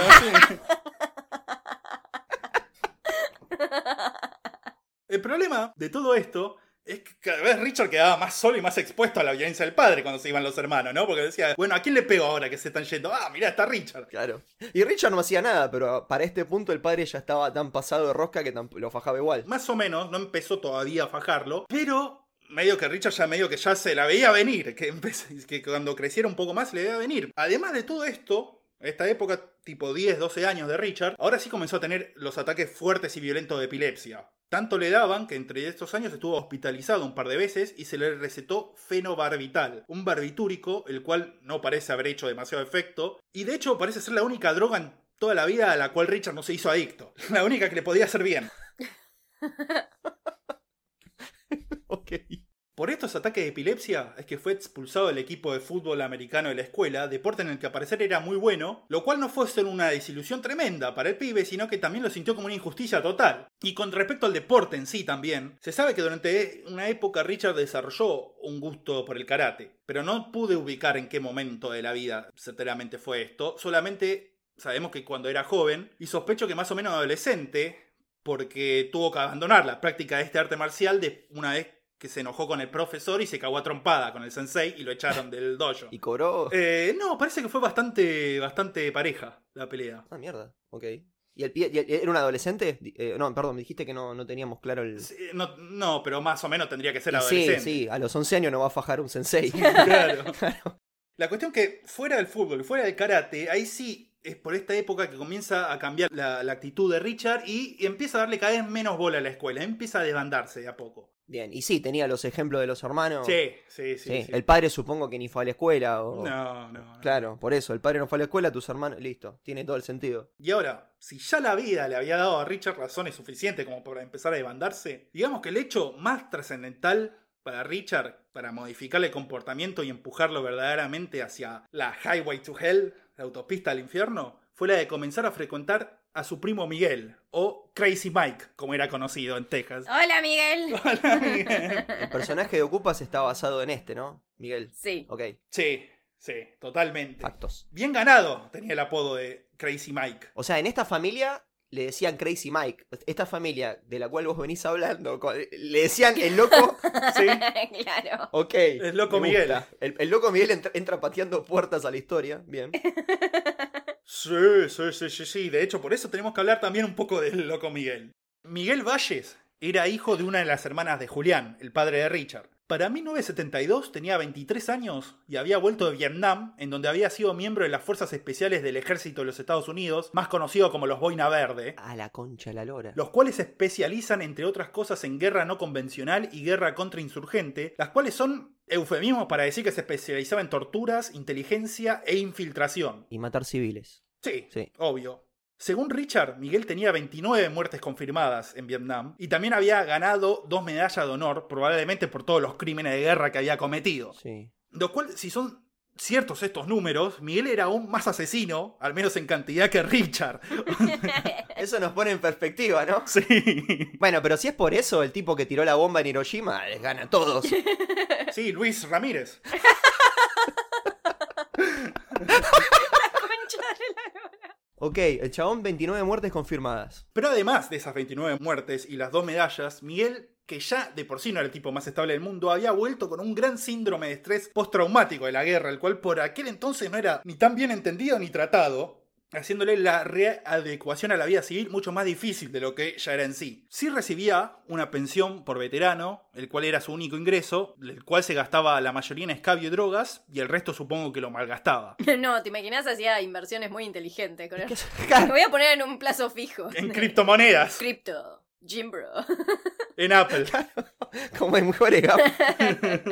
Ese fue un problema toda la, durante toda la historia, eh, la, la- la reinserción de los soldados a la vida civil, desde los griegos y los romanos, y bueno, y lo- seguramente antes de los griegos y los romanos, pero como que ellos vienen con un nivel de, de- de adrenalina y de estímulos, como que nada de lo que pasa en la vida civil los... Y sí, claro. los logra hacer sentir vivos. Es como, imagínate, vos venís de Boina Verde, Vietnam, donde tenés que todos los segundos de tu vida pensando si piso mal me caigo a un pozo y me van a torturar unos vietnamitas hasta la muerte. Después venís Tal cual. a la vida civil y es como que todo está en color gris.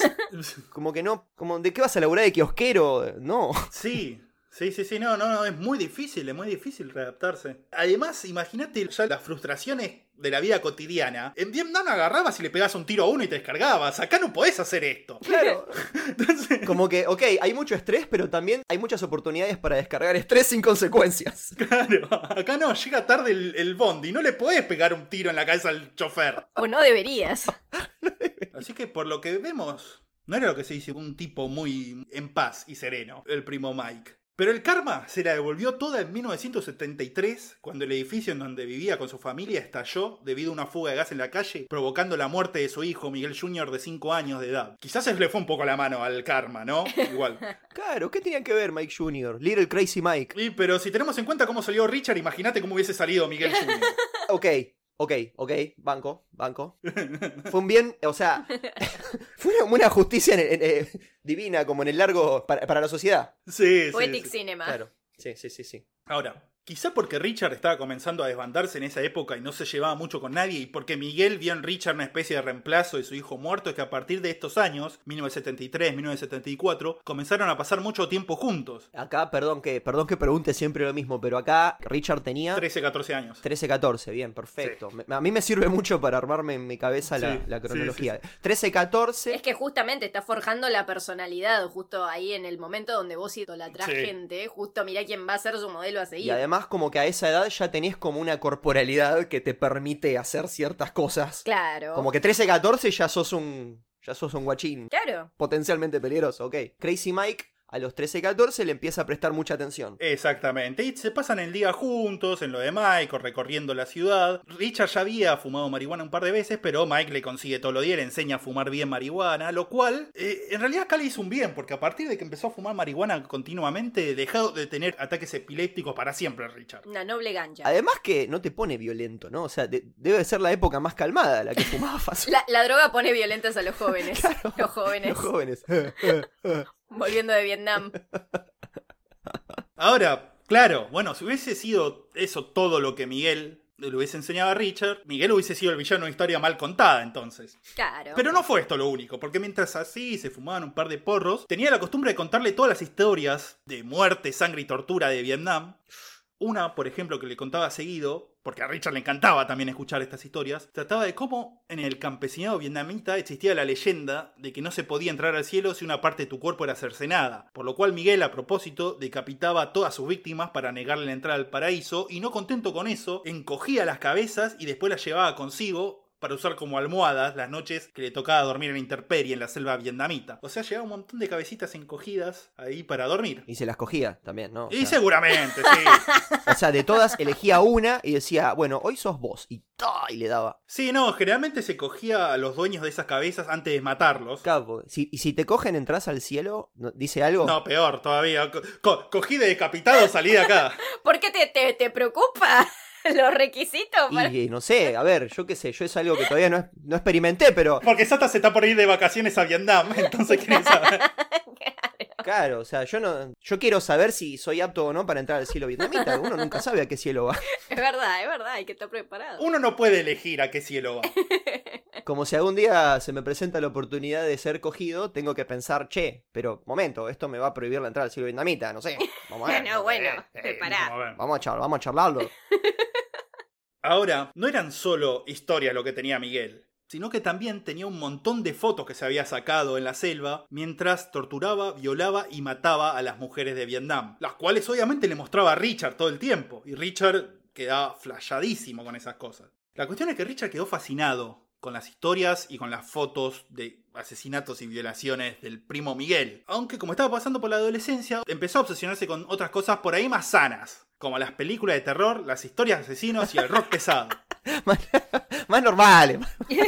Obvio, boludo. ¿No, no es acaso algo que compartimos más o menos todos acá? Exactamente. Y si algo le tenemos que conceder a Richard es que tenía buen gusto. Con respecto a su asesino favorito, era Jack el Destripador. Buen caso. Che. Con respecto a las películas de terror, su favorita era La Masacre de Texas, la original. Como alguien que yo conozco. ¿Qué pasa, Flor? Como alguien que se llama Muñoz. De hecho, bueno, nada, mirá, yo acá tengo, además de factos, tengo pruebas. La intro de, de Mamo Criminal, ustedes saben, pues se lo contamos en un episodio de Halloween donde hablamos de la masacre de Texas. Eso es porque es la película favorita de Mooney también. Sí, Eh, mi película de terror favorita. Ajá, ajá. Igual que la de Richard, que es un chabón con buen gusto en la música, por ejemplo. Sus bandas favoritas eran generalmente de metal o de hard rock, como Judas Priest, Black Sabbath y su banda favorita de todas, ACDC. Ujú. Y la canción favorita de ACDC suya era Night Prowler. ¡Temazo! Muni, ¿cuál es tu canción favorita de ACDC? Me tengo como curiosidad. Mira, no estoy obligado a responder eso.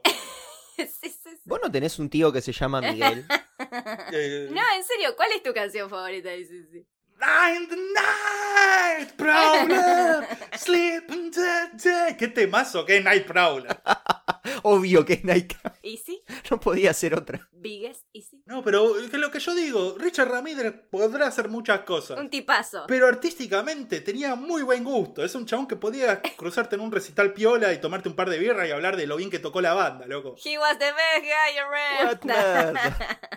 La cuestión es que con todo este nuevo mundo de fantasías sexuales violentas y terror, hicieron que Richard, el cual ya era un pibe retraído y solitario, se aislara aún más de sus pares. Ujú. Tenía solo un par de amigos que le habían quedado de la infancia y nunca se lo había interesado o saliendo con alguna chica, aun cuando era considerado un pibe apuesto. La mayor parte del tiempo se la pasaba con el primo Miguel, el cual, además de las fotos y las cabezas encogidas, le ofrecía su filosofía de vida, según la cual el mundo se dividía entre los ricos, para quienes el mundo era de ellos, y los demás, los pobres, los nadies, los que no tenían nada y si querían algo tenían que tomarlo por la fuerza. Lo cual no está tan errada como filosofía. Es la, la filosofía de Tony Soprano, ¿no? Sí, sí. Tony Soprano dice básicamente lo mismo. Dice, "No- nosotros éramos inmigrantes italianos que llegamos a este país donde ya estaba establecida la dinámica de poder y, y la gente blanca y rica se reía de nosotros. Entonces nosotros que no teníamos forma de competir legítimamente, teníamos las pelotas para tomar lo que queríamos.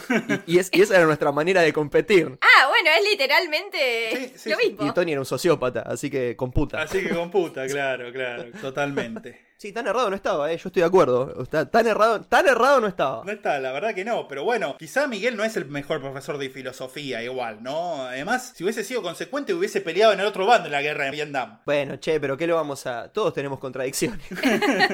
Eres un hombre de contraste. Gracias. en contradicción, Crazy Mac es un hombre de contraste. Gracias. Otra de las cosas que le enseñó Miguel a Richard fueron técnicas militares de infiltración, camuflaje y espionaje, todas técnicas que le vinieron muy bien en el futuro. Cuando se convirtiese en un asesino serial cuyo modo operandi era meterse en silencio y por sorpresa en la casa de la- sus víctimas por la noche. ¡Qué casualidad, O Ah, no! sea, lo construyeron. Sí. Construyeron al asesino eh, perfecto. Sí, sí, básicamente sí. Y para rematarla, Miguel lo llevaba seguido a cazar, no solo enseñándole a usar armas, sino también comenzándolo a insensibilizar ante la muerte y la sangre. Y se ve que le agarró el gusto a esto, porque cuando Mike no podía ir, Richard iba a cazar por su cuenta, y aprovechando que nadie lo veía, destripaba y mutilaba a sus presas con saña, disfrutando de la sangre y el sufrimiento, como suelen hacer muchos asesinos en serie entre la juventud. Y después le daba de comer las tripas de esos animales a su perro. No sabemos con certeza cuál, puesto que Richard y su familia tuvieron muchos A perros. Conan. A Conan se lo daba a Conan. Un perro clonado tenía, ¿no? Sí, sí, sí, sí, sí. No sabemos si era clonado, pero sí sabemos que Richard tenía, tuvo un perro por lo menos en esta época, que se llamaba Princesa. Bueno, Facto. factos. Facto, facto, sí. Sí, sí, sí. Así que estaba Richard dándole de comer las tripas de animales muertos a Princesa. Y al perro, la relación con el perro, sabemos, era buena. Sí, no, con su perro no jodía. Porque los perros tienen esa cosa que la estrategia evolutiva del perro es complacerte. me muero, Entonces es verdad. muchas veces tipos Me muy... encanta que sepas cosas como la estrategia evolutiva de los perros, sí. Sí, no, no, la, la estrategia, evol- el, el perro, la estrategia evolutiva del perro es complacer al humano y amoldarse a su forma de vida. Nunca lo había pensado, es verdad. No, no, sí. Entonces es muy normal que tipos locos como Hitler tengan una relación hermosa con su perro. Porque el perro es como. El perro te corre para el lado que disparás. Bueno, hemos tenido casos que el, el asesino no se conmueve ante nada, salvo eh, ante sus perros. Salvo su propio perro. Sí, sí, porque el perro te corre para el lado que disparás. Eh, se amolda a tu manera posta. Se amolda a tu manera de ser. Y si vos sos un sociópata, el perro se amolda. Como que se- es, es por eso sobrevivió. Y vos decís, buenísimo, Sí, sí. me sirve todo el tiempo. Sí, sí, de una. Así que, sí, com- computa también. Computa. Computa, perfecto. Computa. Ahora, sin duda, la mayor de estas lecciones de Mike sobre el desprecio por la vida se la dio la noche del 4 de mayo de 1975, cuando Richard tenía 15 años y se encontraba en la casa de su primo para presenciar una agitada discusión entre Miguel y Josefina, su esposa, la cual le reclamaba que se pasaba todo el día escabeando y drogándose sin hacer nada, lo cual, que te molesta la, la felicidad ajena, ¿no? Pero bueno. Igual parece un reclamo legítimo, ¿no? O sea, Mira, esa es toda mi opinión. Esa, esa es mi respuesta. A primera lectura uno piensa, uy, la mina cortamambo, qué estereotipo. Pero eh, si vos tenés un marido que está todo el día drogado, Sí, boludo. y, y es bastante chapo, o sea que yo también le diría algo. Chenera. ¿Qué corta más, boludo? Dale. Como, che, drogate un par de veces por semana, todos los Ah. No, días. no, sí, no sé, yo, yo, yo, yo un poco... En lo que es la discusión en sí estoy con Miguel. sí, Miguel. Lo que sí no hubiese elegido es el mismo recurso dialéctico que usó Miguel para ganar la discusión. Ya que una vez harto de las recriminaciones de su esposa, se levantó, abrió la heladera de donde sacó un chumbo porque por alguna razón le gustaba guardar los chumbos en la heladera. para que estuviera fresquito. Claro. Y como contraargumento le pegó a quemarropa un balazo en la cara a su mujer. Irrefutable. Irrefutable. Lo primero que hizo Mike fue decirle a Richard que se fuese a su casa y no levantara la perdiz, que no le dijera nada a nadie y que él se iba a ocupar de todo. Y así hizo Richard, el cual fue hasta su casa, estaba su familia, se sentó a cenar, no dijo nada, parecía estaba medio en shock igual, pero no le dijo nada a nadie. Igual por su parte parece que Mike mucho no se ocupó del asunto porque esa misma noche llamaron a la casa de los Ramírez para informar que Mike había sido arrestado. Josefina sobrevivió en primer momento, pero moriría después de una larga agonía 11 días después. Sobrevivió a un tiro en la cara. Sí, pero murió 11 días después. Una banda. Sí. Mike, hasta que se llevara a cabo el juicio, fue llevado a la cárcel de la ciudad, en donde rápidamente se convirtió en el poronga del pabellón. Y estaba ahí seguro con el otro hermano de Richard. También, de vuelta, pete gratis. Claro. Che, ¿a qué hora es el pete? Claro, claro. Él ya quería para tener su rutina, ¿viste? Onda, los tipos tenían su dinastía en la cárcel ya. Sí, sí, sí, sí, sí, sí, sí. Este es el grupo de los poronga. Es que vos podés ser el preso más picante del condado, pero te cae un tipo que es ex boina verde, que te tiene. que peleó en Vietnam y se cogió a todos, o sea, que, que dormía sobre las cabezas de sus enemigos. Onda, ¿y vos qué hiciste? Apuñalé un par, pero negro. vos vas a ser el nuevo peteador, o sea, ¿qué, te, qué ¿Qué pensás? pasa? ¿Qué pensás? Claro. Hubiese sido lindo verlo a, a este, a Crazy Mike, en el motín de Sierra Chica, a ver qué hubiese Uh, hecho. boludo. Para mí, ¿sabes que Se quedaba en el fondo mirando cómo los giles hacían todo y salía caminando, boludo. No, no- ni, se, ni se ensucia, el chabón ya llegó a un nivel de porongués. Ese no es un estúpido orco, es un urukai. Ahora, debido a que Miguel era considerado un héroe de guerra con problemas de estrés postraumático y adicción a las drogas, se lo condenó nada más a pasar cuatro años en un hospital mental por el asesinato de su mujer. Así que tranqui, Mike. O sea, era el más poronga del pabellón mental, eso ya es. No es- También. Eso es más fácil igual, me parece. Pero ahí no te tienen como todo el tiempo re como anestesiado. Bueno, igual un poco le venía bien que estuviese anestesiado, me parece, al chabón Es este. que esto. Lobotomía. Electroshock. Fuera, cerebro. Cerebros, un zombi. Ni más. Es que claro, pues, en, en el- en la cárcel vos sos el más poronga, pero en el pabellón psiquiátrico te, te dan tantas cosas que es lo mismo si vos sos Crazy Mike o Juan de los Palotes, ¿no? O sea, estás. Bueno, sí, pero como ya dije. O Chill Mike. Crazy Mike o Chill Mike. Y bueno, pero seguro que le vino bien eso a Mike, parar un poco. Calma un poco, ¿no? Sí, sí, o sea, dale, loco. ¿No viste? ¿No escuchaste todo lo que vine diciendo de Mike, boludo? Y te quejas de que le... Claro. Un par de días después del asesinato, Mike llamó a Julián para pedirle que fuese a su casa y retirar un par de cosas que necesitaba para la prisión y además para tratar de ordenar y acomodar un poco el lugar. Julián llevó a Richard, el cual no le había dicho nada, que había estado presente en el asesinato para que lo ayudara con la casa, y según Richard, Aquella vuelta a la casa de Miguel luego del asesinato fue cuando se dio cuenta que había algo realmente diferente en él, ya que describió el momento como una experiencia casi mística. El silencio del lugar, las manchas de sangre seca, el olor a sangre, le hicieron sentir, según sus palabras, un hormigueo por todo el cuerpo. Y además, tocar y llevarse las cosas que habían sido de Josefina le hizo experimentar una sensación de conexión y cercanía con ella que no había sentido cuando ella estaba viva. O sea, ahí es cuando Richard dijo, a la mierda, por ahí soy un asesino serial. yo". Al fin descubrí lo que quiero ser de grande. Primero, me choquea mucho la, la frase olor a sangre. Ah, sí, olor a hierro. Claro, no es una frase que no estás acostumbrado a escuchar olor a sangre. El olor no es una característica distintiva de la sangre, ¿no? O sea, el, el- el color es una característica. Uno imagina sangre Claro. rojo, color, no imagina. Muy instintivo. Olor, muy de sí, muy prim- Cazador. Exacto, muy primitivo, sí, sí, sí, sí. Muy primitivo. Bueno, no, pero pensá, por ejemplo, cuando nunca oliste un matadero. Eh, No. no. pero no, Muni. O sea, ¿de qué hablas? ¿Nunca pasaste cerca de un matadero y, y el bueno, olor yo que- soy anósmica igual, tipo, no, te- no siento olores. Así que no digo Claro. cuando camino por mataderos eh, hago así mucho, pero no, no sé si es lo mismo. Se siente, se siente el olor. Por eso huele tan malo matadero, por la sangre, ¿o no? nada. No sabría decirte. No, no, es que yo creo que es por los órganos y la carne, pero nada, me sorprendió un poco escuchar olor a sangre. Es como una sinestesia loca que ocurre ahí y me gustó lo que dijo Flor, es como una cosa primitiva de cazador. De cazador, sí. Sí, como que se le despertaron, Claro, se le totalmente. despertó algo ahí, ¿no? Sí, Claro. sí. Mirá vos. Además, lo que dijiste fue, sintió una conexión con la víctima a partir de los restos humanos que dejó el- su asesinato. Con los restos materiales, con las cosas que eran de ella. Con los restos materiales, se sintió más conectado. Mierda, ok. Ujú. Se sintió más conectado con la víctima muerta que cuando estaba viva. Sí, así Y es. eso que era su tía. Sí, bueno. Eh, su prima, su... ¿No era tía? El primo Mike. Primo Mike. Ah, ok, Sí, ok. pero bueno, primo, tío, es casi lo mismo. Este fue el momento que Richard se desbandó por completo. Comenzó a robar en tiendas de una forma casi compulsiva, generalmente llevándose chocolates, dulces y gaseosas, que era prácticamente su único tipo de alimento además. Wow. Tan fuerte parecía su compulsión por el hurto, que en la secundaria, a la que todavía estaba yendo, comenzaron a ponerle apodos como Dedos, así en El español, dedos. o Ricky Robón. Ricky Robón. Era medio No inocente. era Ricky Ricón, era Ricky Robón. Ricky Robón, sí, sí, sí, totalmente. Sí, eran medios inocentes, igual, al parecer Richard no le molestaban demasiado estos apodos, de verdad. De todas formas, aún si le molestaban, no iba a tener que soportarlo por mucho tiempo, porque poco después sí abandonó la escuela por completo. Al que sí le molestaba esta fama de ladrón y que hubiese abandonado los estudios fue al padre, el cual ahora sí lo incluyó a Richie en la cálida tradición familiar de recontra cagarlo bien a trompadas.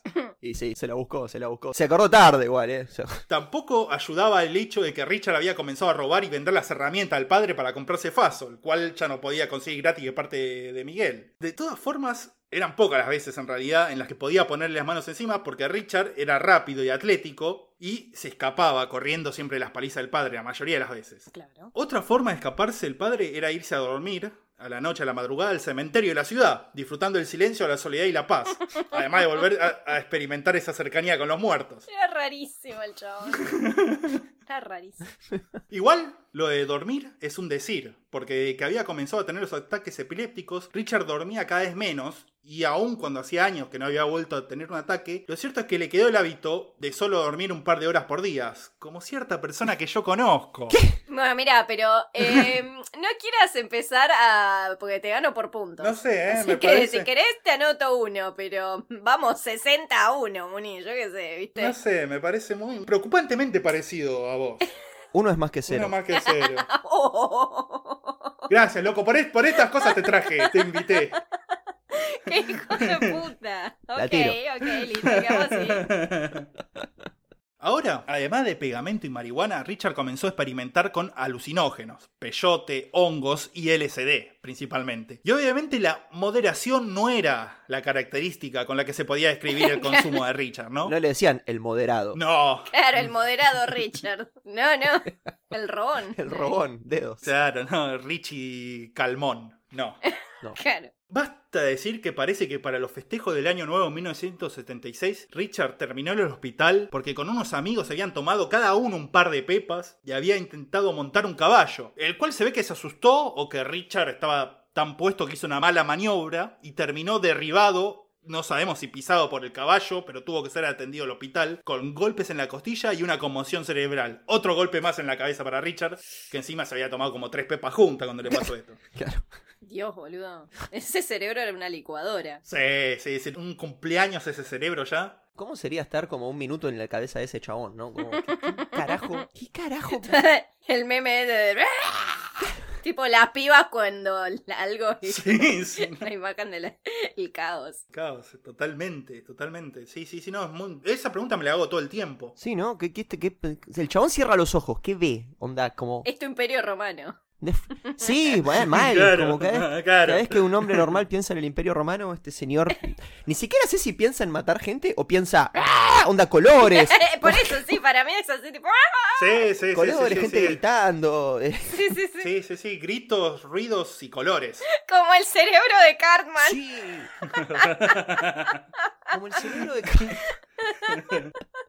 Con todo esto, la convivencia entre Richard y el padre se había vuelto insostenible. Por lo que entonces el pibe agarra y se muda a lo de su hermana mayor, Rosa, la cual se había casado con un tipo llamado Roberto. En un principio, la convivencia fue buena y Richard se la pasaba todo el día fumando con su hermana. Era lo único que hacía. Yo pensé que cua- cuando contaste eso, lo primero que pensé fue... Y Roberto dijo... La concha de la... No, no, ¿sabés lo que hizo Roberto o lo que hacía Roberto? ¿Qué? Al tipo le gustaba salir a la noche a espiar a las vecinas del barrio en sus casas por las ventanas y no contento con esto pronto comenzó a llevarlo a Richard con él. Ah, ok. Y hay que decir, en defensa de Richard, que el tipo no tuvo un solo puto buen ejemplo en su vida tampoco, ¿oh? porque metían en cana al primo, al primo Mike, se iba a vivir con la hermana y de repente la hermana estaba casada con un tipo que era un boyerista. No, i- igual también tiene sentido, ¿no? Imagínate que la hermana Sí. tuvo la misma crianza, Sí, claro. como no se iba, no, como, con qué- no va a decir, sí, salgo con un oficinista, o sea, no, claro, o sea, no, no tenemos tema de conversación. claro. No sabemos. Quizá Roberto era oficinista, pero a la noche se iba a espiar. ok, ¿no? buen punto, buen punto, que sí.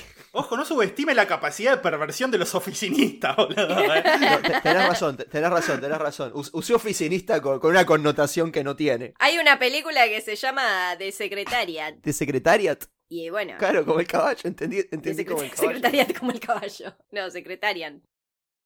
Y viste una película llamada así, bien. Gracias. Ay, sí, no, la no anécdota, perdón, no continuemos. Ah, pará, la anécdota terminaba ahí. Ah, Eso editalo. no, No, no, eso va a quedar. yo también, yo también me quedé esperando. Claro, la no- Porque me di cuenta que iba a ser un bardo explicarlo y en mi cabeza, tipo, pasé otra cosa. Es como, ah, no, no, sigamos. Ca- di- di- En tu cabeza dijiste, no vale la pena, listo. abort, abort.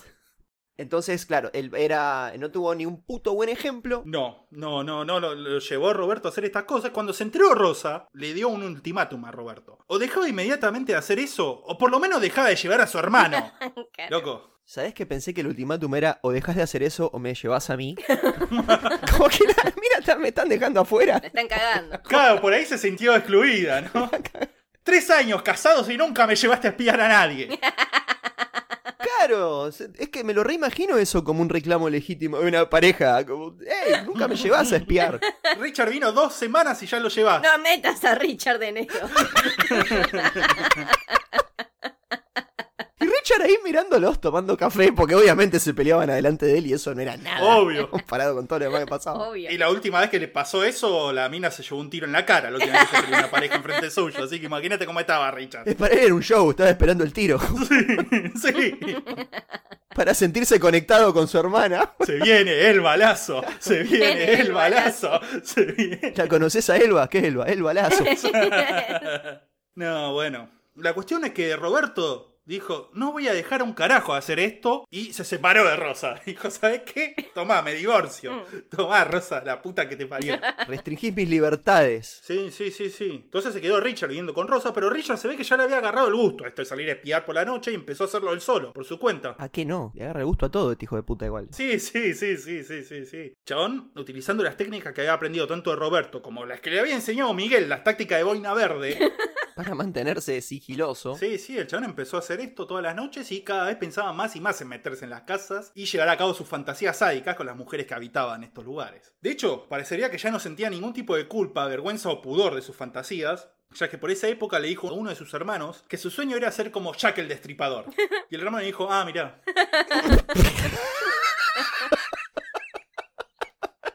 Sí, ya mucho más no se puede decir en esta familia, ya después de todo lo que había pasado, ¿no? Y sí. Claro. Ah, bueno, sí, está bien. Está, sí, sí, shh, mimo, mimo. Y el hermano le dijo, claro, como no, yo pensé, el hermano ya estaba en genocidas. ¿no? No, Como- claro. ya- el hermano había evolucionado ya como. Claro. Ah, estás en esa fase. ¿eh? Sí, sí, El hermano sí. ya estaba en dictadores, en genocidas, como gente más. No estaba impresionado. No, ya estaban en ligas mayores. Claro, hermano. no estaba impresionado por un asesino individual. Claro. Por otra parte, también tenía otros sueños más convencionales, Richard. Uno era el de ir a Disneyland y el otro, el de conocer al mar, especialmente las playas de California. Un tiernito. Sí, un tiernito. Y este sueño, el del mar, lo cumplió en esa época, tipo 17, 18 años, ya que fue a pasar un verano a lo de su hermano mayor, Julián Jr., el cual se había ido de la casa hace muchos años, se había mudado a la ciudad de Watts, al lado de Los Ángeles, en California. En Watts, Julián Jr. había formado una familia, tenía dos hijos y había dejado las drogas duras como la heroína. Pero también había armado una banda con otros Mexican Americans que se dedicaban al robo de autos y allanamiento de moradas. Y sabían muy bien lo que hacían, no eran ningunos improvisados esta banda. Una de las cosas a las que más provecho le sacaban era la altísima densidad poblacional y el altísimo grado de división administrativa de la zona. En Los Ángeles y alrededores, por aquella época vivían 8 millones de personas divididas en 96 comunidades, la mayoría de ellas con departamentos policiales propios, los cuales no se pasaban información entre sí. A la recontra mierda. Pará, pará, pará. Podemos desglosar un poquito. Fue un montón. Eh, Vamos por partes, dijo el, el ídolo de Richard. Em, primero, Dijiste, el hermano mayor dejó drogas duras como la heroína y nunca habías dicho que el hermano mayor consumía heroína, pero lo damos por hecho. Y sí, pero y me extraña, araña. Pero me gusta la elipsis, o sea, en ningún momento mencionaste, pero a, a nadie lo sorprendió que el hermano... No, no, no. Segundo, ahí cuando en la cronología eh, se me había escapado un poco, el hermano mayor era el que se mudó solo y el hermano del medio era el que fue preso. El hermano mayor era este que se mudó. El segundo era el de los huesitos. Estaba tranquilo en la casa sin armar quilombo. El segundo era el de los huesitos, el tercero era el que fue preso. Cuarto, la hermana del, con la que vivió hasta ahora. Y el más chiquito, Richard. Sí. Bien, excelente. Después, lo de la división policial. También me está flasheando la cabeza con esto, nunca jamás lo había pensado. Yo, con- yo contemplaba que tenía, por lo menos en una ciudad, ibas a tener policía de la ciudad. Sí, es que, eh, sí, no, sí, había, había 90 y- como 96 ciudades y comunidades. Claro, y cada una era como que, no sé, competían de alguna manera. Porque Obvio. No, no colaboraban. Obviamente, no iban a tener. No, para nada. no, obvio que competían entre ellos. Son unos Yankee cabeza de termo, policía. Y no sé, claro, no se pasaban información entre ellos. Sí, Y lo, boludo. lo- lo- lo que te quería preguntar era en qué año estamos, como para de vuelta seguir ordenando.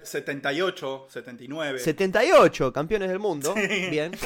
Acá estábamos en una dictadura eh, donde los policías lamentablemente sí se pasaban información. Sí, ¿no? Claro. Ok. Ojalá hubieran sido como los de Los Ángeles, hubiera habido menos desaparecidos, pero bueno, me estoy yendo recontra el carajo. Vamos. continu- claro.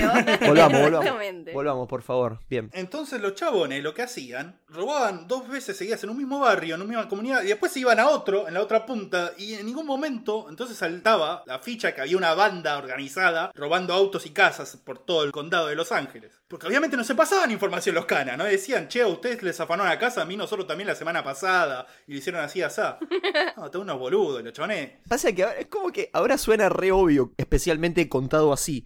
Pero también tiene mucho sentido. Vos sonás re obvio contado así, boludo, ¿qué te pasa? Claro, pero, pero pensá, a ver, pensá que estaban en el 78, boludo, no tenían internet. ¿Y qué iban a estar haciendo? ¿Llamándose todos los días para contarse? O sea, o- Era una o- oficina central de información que llamaba, boludo. Bueno, pero boludo, ¿qué ibas a ir todos los días a la Oficina Central de Información a enterarte de los avances de los casos de las No, 90? y- boludo. O sea, tiene mucho sentido lo que estás contando. Mandaba fax. Bueno, pero no, te- a ver, de vuelta, ¿qué vas a estar todos los días mandando un informe a una central y todos los días vas a con- vas a ir a consultar? No, no es imposible. O sea, tiene mucho sentido posta lo que estás contando. Loco, si yo pago mis impuestos, quiero que laburen bien, loco. Pero está- o sea, estamos Con la mía, con la estamos mía. alineados acá. Es realmente mucho más difícil de lo que suena estar todos alineados. Son 96 distritos. Sata, ¿por qué estás defendiendo a la policía? Oh, Porque si los de acá se hubieran manejado igual no hubiera habido tanto desaparecido. es noble. Bueno, está bien. Así que bueno, nada, o sea, entiendo también lo que decís, o sea, sí, eh, Bueno. por lo menos pasemos no las cosas más importantes, ¿no? O sea, hay, hay una banda organizada que está... Ok, los highlights, pasame. Ahí va, ahí te, ahí- ahí te entiendo un poco más, claro, pues, sí. Sí, por lo menos, claro. Sí, obviamente. No me vas a pasar que uno cruzó en rojo. Claro. Detuvimos a un tipo meando la vereda, bueno, no, no hace falta que... me- Comisario Bedoya es un pelotudo, o sea, lo- los partes que pasa. Julián le enseñó todos estos trucos de negocio a Richard, el cual quedó fascinado con esta manera de ganarse la vida. Y también quedó fascinado por el mundo de la industria pornográfica y la prostitución en el centro de Los Ángeles y decidió que algún día esa ciudad iba a ser su lugar en el mundo. Bueno, Y es acá, durante estas vacaciones, en donde Richard parece dejarse llevar por primera vez que sepamos por sus impulsos sexuales desviados, ya que durante las noches, mientras hospedada en la casa de su hermano, comenzó a meterse en la habitación de su sobrina de 7 años para abusarla sexualmente. La niña no habló de esto hasta mucho tiempo después, de hecho creo que esta es una de las cosas que se supieron en el último año, o hace dos años que salió a hablar. ujú, No era parte del lore oficial claro. de Richard. Claro. O sea, si, hubiera- si este podcast hubiera sido el año pasado, iba a salir sin, esa, sin ese dato. Sin eso, ¿viste? ¿Se dan- ¿Se dan cuenta cómo laburamos los mambitos? No, posta que la investigación que hizo Muni es espectacular. No, vale. Así que, caviar. Lo cierto es que una vez de vuelta en el paso de esas vacaciones, lo único de lo que Richard podía hablar era de la banda de su hermano y cómo no podía esperar a hacer lo mismo que él. Había decidido ser ladrón de profesión. Y además de esto también comenzó a frecuentar las prostitutas del lugar, las cuales no eran tan sofisticadas como la de Los Ángeles, pero por el momento a Richard le servía. Messi. Me sirve, dijo. Aún así, hubo un tiempo acá en el que el destino parecería haber intentado que siguiera una vida más normal. Porque primero conoció una chica dos años menor que él, llamada Nancy Ávila, con la que pegó onda. Y en las fuentes más serias dicen que ella era una vecina de los Ramírez, aunque según la página quién queda con quién.com, una página totalmente inchequeable que cuenta cómo se conocieron las parejas y exparejas famosas. Dice. Y esto yo lo he visto, pues me lo has mandado. Sí. Eh, Busquen la página, pues espectacular. Sí, sí, sí, sí. Dice, sin ningún tipo de fuente, que se conocieron en una tienda de música buscando CDs de bandas pesadas, ya que él era metalero y ella era punk. Y así empezaron a hablar y se conocieron y pegaron onda. No hay ningún tipo de fuente para esta información, pero honestamente yo elijo creer. He was a boy, she was Belén. Los metaleros y los punk no son enemigos naturales. Como los punks y los cumbieros, o los punks y los tangueros, o, o Floggers. ah. los punks y los punks. Sí, pero yo me imagino una ciudad más grande. En El Paso, que hay dos metaleros y tres punkies. Claro, claro. Tienen que ser amigos, ¿no? Tenés razón. Son todos country ahí, todos escuchan country. Claro. Si escu- en, en- en Texas me imagino que las categorías musicales son country y no country. Sí, claro. claro, claro. Entonces tenían que hacer fuerza común en esos lugares porque si no la Claro. resistían. Vas a la disquera y dice no country. Ahí sí, sí, eh, los Ramones. Sí, sí, olvidar. Lo meten todas en la misma. Olvidar. La nueva luna. Sí, la La nueva nueva luna. Aguante. Y ahí eh, empiezan como a encarrilarse Y- por un tiempo. Un poco- hacer cosas ma- un poco más normales, ¿viste? En vez de abusar a su sobrina, empieza a salir con la mina esta, Mm. que parece que fue la única mujer con la que tuvo una relación consensuada. Mm. Más o menos normal, igual porque se escapaban a la noche para ir a coger al cementerio. Pero bueno, todo consensuado, todo legal. Según el testimonio de Nancy, nunca tuvo que reprocharle nada a Richard, a quien describió como generoso y divertido, y que jamás lo obligó ni presionó a hacer nada, sino que era un amante gentil y considerado. ¿Puedo hacer una pregunta bajonera? Sí. ¿De dónde sacaba los ingresos Richard en este momento? ¿Sabemos? O sea, ¿laburaba o robaba? Buena pregunta. Bueno, justamente. Perdón, si no sabemos, no sabemos, ¿eh? O No, sea, no, no, eh, no, justamente al mismo tiempo que pasaba esto, su hermano Nacho, el de los huesitos, le consiguió trabajo legal y en blanco en una carnicería. Ahí ¿Y va. qué hacía Nacho en una carnicería? No sé, era muy peligroso para ese lugar. Por eso se le había dado. Ahí va, ahí va, ahí va. Además, una carnicería es ideal para este muchacho, ¿no? Sí, sí.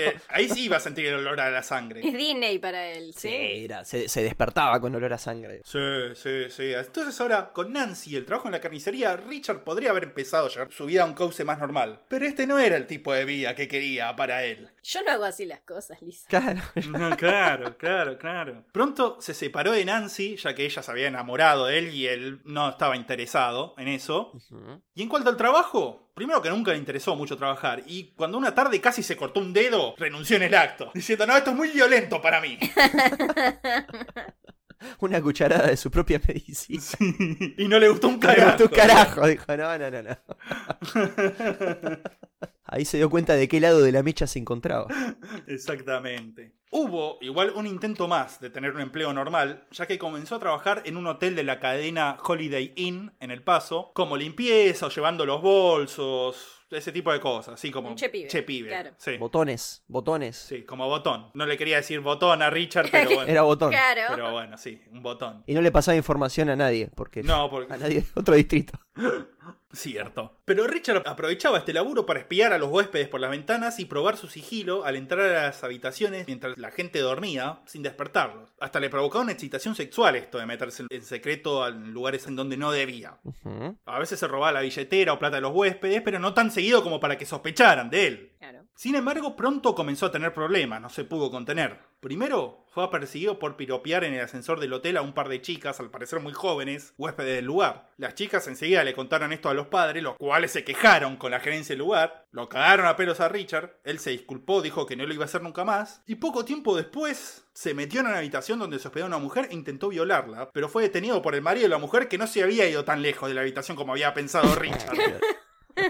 Calculó mal. Sí, sí, sí, sí, se calculó mal. El tipo, lo- pero le dio una paliza que lo dejó inconsciente, imagínate. Y bueno, bien. Sí. Pasa que las palizas para Richard tampoco eran. Claro, claro. eran sí, obvias. no, no. no. Como, bueno, como un tirón de oreja para él. Como una caricia más que nada. Claro, ¿verdad? ¿Qué, qué es lo peor que me puede pasar? Que me caen a trompada. Me vienen cagando a trompada de que tengo memoria, amigo. ¿Qué pasa? ¿Qué, te- qué es esto? Después le dijo tanto a la familia como a las autoridades que había sido la mujer la que lo había invitado a su habitación y él había sido la víctima de todo esto. Hmm. Ujú. Su familia le creyó, porque quería creerle. La ¿sí? familia de él, la familia Richard. Sí, sí, sí, sí. Las autoridades no tanto.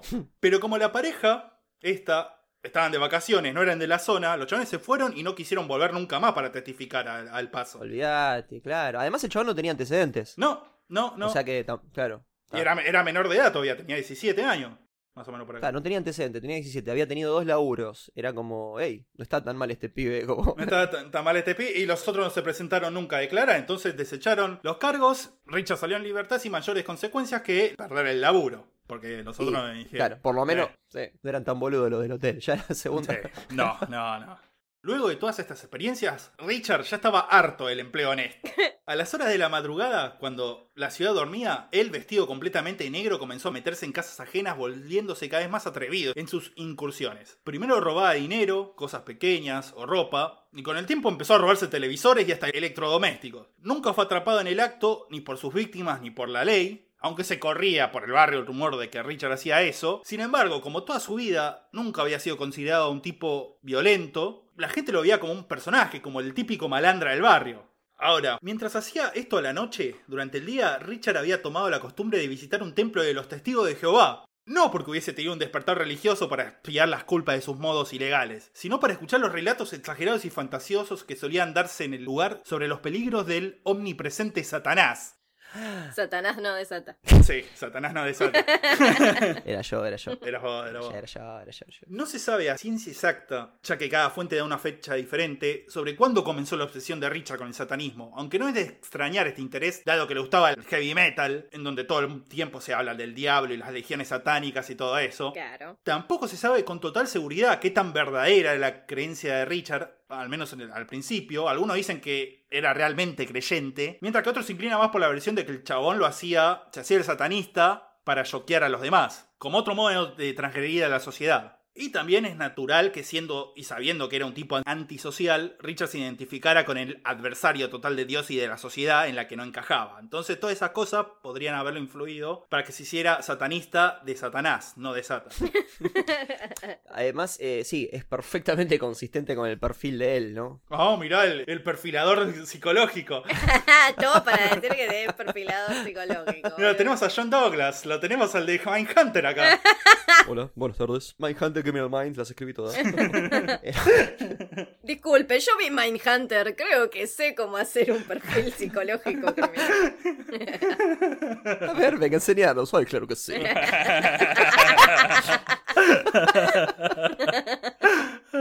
Pero claro, el tipo parece como que era un agente del caos. Sí. Que si tenía una admiración por Satán, no era otra cosa que legítima, porque honesta. Claro. O no es que el chabón construyó una personalidad, ¿no? Le- le- así se fue dando. Claro, Totalmente. Con puta. computa.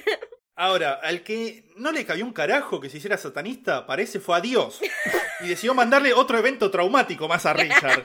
Un evento canónico. Sí, otro evento canónico. Dios lo tenía de hijo, boludo. O sea, Lo tenía de ese. Dios sí, está sí. ahí como a- hablando con Satanás diciendo, mirá este, ahora le voy a tirar otra. Y, y Satanás diciéndole, no, pará, ahora le tiro otra, ahora le tiro otra. Mirá, mirá. ¡pum! Mirá, mirá, tú, tomá, tomá, otro, otro evento traumático canónico para vos. En julio de 1980. Perdón, pero me imagino a Satán diciéndole, pero ponémela difícil, boludo. Esta- A este me lo regalaste, o sea, no tuve que hacer nada. Sí, no, Ah, No tuve, no tuve ni que abrir la puerta, él abrió la puerta y entró, boludo, Él dale. se metió solo, como hacía con sus víctimas, a la Claro. casa de Satanás. bueno. Se metía hasta la casa de Satán, boludo. Así es aburrido, papá. No te, no te digo que sean todos Flanders, pero dale. Sí, sí, sí. sí. Y, y- y Dios, no, no me importa nada. Y el, pri- y, y el 20 de julio... No, en julio de 1980, mientras viajaba de acompañante en un auto, tiene un accidente en el que Nicolás Nevares, su mejor amigo de la infancia, quizá uno de los pocos de los verdaderos amigos que tenía, sale despedido y queda empalado en un poste muriendo enfrente de Richard. Por si le faltaban cosas, ¿no? Traumáticas para presenciar. Ah, eso es un tentempié. Dios se levantó con ganas de hinchar la pelota. Sí. eh, Sí, le dijo, mirá, mirá, tu- mirá el boludo de tu amigo. Y mirá ese poste. ¿Qué te parece si los unimos? tengo una ecuación, tu amigo más el poste igual, tomá. Tomá, Richard, la concha de tu madre. Puto. Durante los meses siguientes a este hecho, la madre afirma haber notado a su hijo asustado y taciturno, lo cual es la reacción más normal hasta ahora de la vida de Richard. Es verdad, es verdad. Ahí se compró como cualquiera de nosotros. Está bien, ¿no? Sí, sí, sí, sí. sí. Oh, las cosas tienen límites. No, olvídate, olvídate. Finalmente, después de todo esto y luego de una detención por posesión de marihuana, Richard decide que está harto del paso y decide ir de vuelta a Los Ángeles, donde las casas y las riquezas para saquear eran mayores, así como también mayores eran los vicios. Vuelve a vivir en lo del hermano, Julián Jr., y se le instala por un año, en donde conoce y hace algunos trabajos con otros miembros de la banda de ladrones del hermano. También aprovecha para seguir abusando de su sobrina. Ah, Pero lo que Julián Jr. no iba a permitir de ninguna manera era que Richard se negara a pagar el arreglo del auto que el mismo Richard había chocado, por lo que lo echó de la casa. O sea, podés hacer lo que quieras con mi familia, pero con el auto no, loco. pero pará, che, el hermano no sabía que... Pero el auto está bien. Pero el auto está bien. Papá, papá, hicimos algo muy malo. ¿Chocaron el auto? Pero pará, el hermano no sabía lo de la sobrina. Suponemos que no, pero no iba a permitir que se hiciera el boludo con la guita, Richard. Las cosas claras.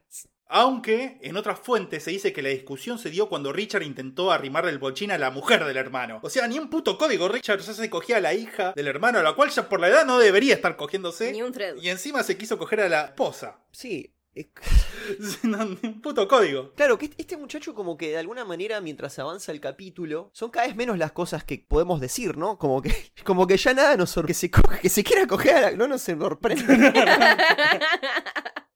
Claro.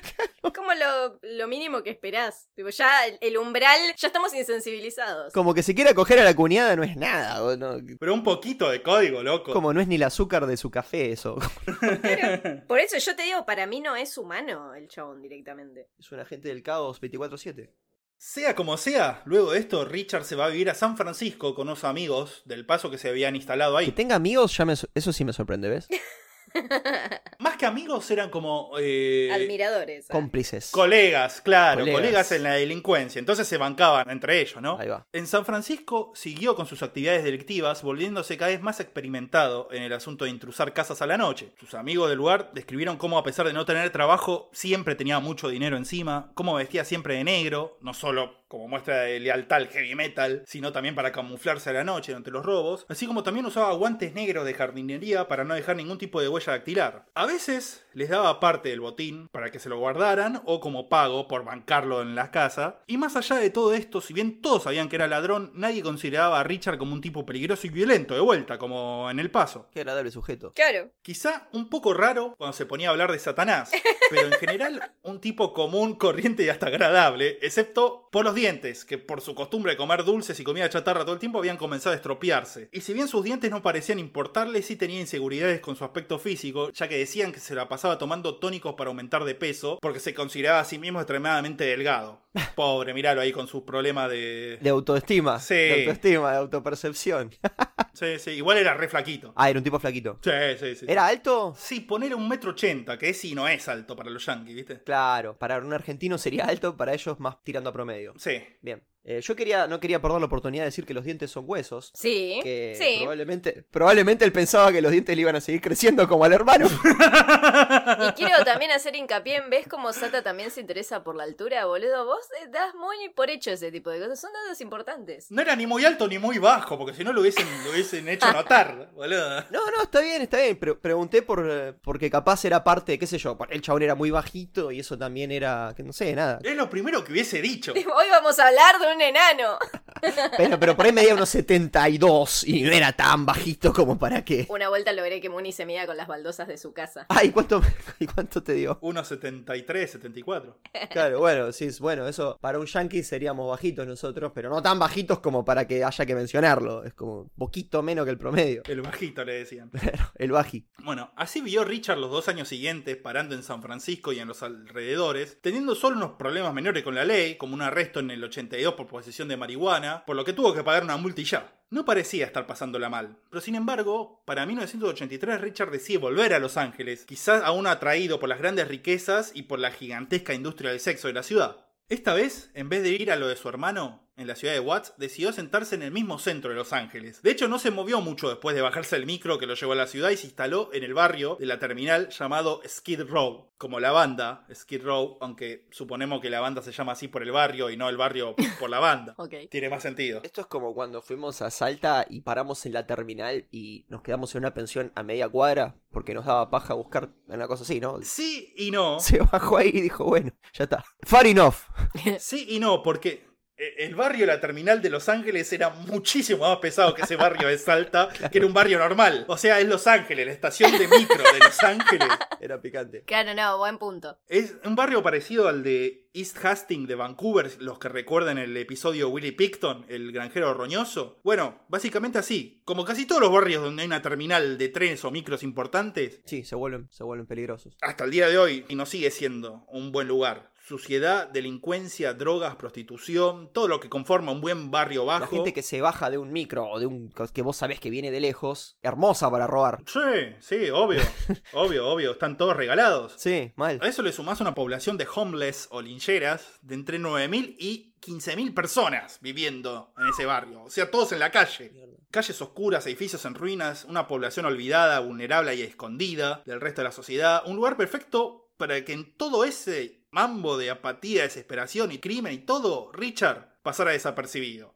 Además, era un lugar ideal para conectarse con los otros elementos criminales de la ciudad, como las casas de empeño, por ejemplo, para vender los objetos robados, los hoteles para viajantes a precios baratos, y la estación de micro cerca, por si en algún momento se le pudría todo y tenía que irse a la mierda. Claro, el centro neurálgico. Exactamente. No veo fallas en su lógica. Tenía todo resuelto, bien. Claro, claro, hubiese sido el plan perfecto si no hubiese sido que estas calles de Skid Row le hubiesen presentado una blanca mujer de misterioso sabor y prohibido placer, Que lo hizo adicto al deseo de usarla otra vez. involucrando su vida, y es un partido que el Richard está por ganar. Quedó muy bien. Son unos tarados. No, básicamente se hizo adicto a la falopa, a la cocaína, a la frufru, a la. a la. a la, A la luna ñoqui-fruni, llena. A la milonga, a la, milonga, a la mandanga, mandanga. a la mandioca. Se volvió fundamentalista de la mandanga. Sí, sí, sí, sí, pero no, no, no, pero y encima le agarró con una furia con la que solo Richard Ramírez podría agarrarle a la falopa. Se volvió muy falopero el chabón. Y era un señor que tendía a sobresalir en todo aquello que intentaba, ¿no? Eh, Es comprometido con sus causas. Claro. Un hombre de convicciones. Sí, serás el mejor o no serás nada, se repetía él todos los días. Totalmente mientras se clavaba un pase, o dos pases, o tres pases seguidos. Se clavaba. Desayunaba un papel. Sí, sí, sí, sí, sí, sí. Recordándote. Parece que fue En un principio, los que se le cagaron mal fueron los dientes, que ya venían mal. Y no le volvieron a crecer, como al hermano. No, no, no, se le cayeron un pal, otros se le pudrieron, se le quebraban, y desarrolló una halitosis Mm. fuertísima, tan fuerte que sería característica Ah. de Richard. De eso le decían ahí el que huele mal, el no sé cómo le dirían en el barrio. El olor a culos. No, primero viene la baranda y después viene él, ¿no? claro, el- Tiene presentador, es como, viste, cuando, cuando entraba Napoleón en un cuarto, tenía que venir una, una orquesta a anunciar con, con música su llegada. claro, bueno. Este es lo mismo, pero con la baranda. Con la baranda. Como Cuando, cuando él entraba, te enterabas antes de que llegara, porque. Una orquesta de mierda. Sí, literalmente. claro, sí. Sí, sí, sí, sí, literalmente, literalmente. Y ahora, si bien en Los Ángeles ya había surgido el crack como variante más barata de la cocaína, Ramírez solo lo mejor para Richard decía y consumía cocaína, si no pura, lo más pura posible. Y en ese entonces la cocaína era una droga muy cara, se vendía unos 100 dólares por gramo. Y Richard estaba gastando entre 1200 y 1500 dólares por semana en frula. Acá puedo hacer mi pregunta de siempre: ¿en qué año estamos? 1983. 83. Bien, bien, bien, 83. Y el chabón se gastaba 15 mil dólares por... No, mis 1500 dólares, pero 1500 dólares del 83. Sí, sí, sí, sí. que- Serían como 5 mil, 6 mil dólares de ahora. Claro. Por semana. Ponele, o no sé, En- Eh, sí. Sí, bien, en cocaína. Bien. Además de todo esto, pronto pasó de aspirarla, como se consume normalmente, a inyectársela, por lo cual le pegaba mucho más rápido, pero también los efectos iban más rápido, haciendo que necesitara darse un pase cada vez más seguido para seguir disfrutando esa sensación de poder. Es como una sensación de Eh. No poder. pega nada, esto es una mierda. es una mierda. al final, Che, Richard, pe- pe- Encima se llama... Uy, boludo, acabo de caer, soy un pelotudo. Acabo de caer, se llama Richard. claro, claro. Es verdad, es verdad. Ay, ¿ustedes se dieron cuenta recién ahora o ya habían hecho esa conexión? Porque Ricardito. hace tres horas que estamos acá y acabo de caer, bueno. pará. No, eh, pero. eh, elemental. Ahí fallé, ahí fallé. Está bien. Si, si Jesús tropezó, ¿por qué no habría de hacerlo? No habría de hacerlo.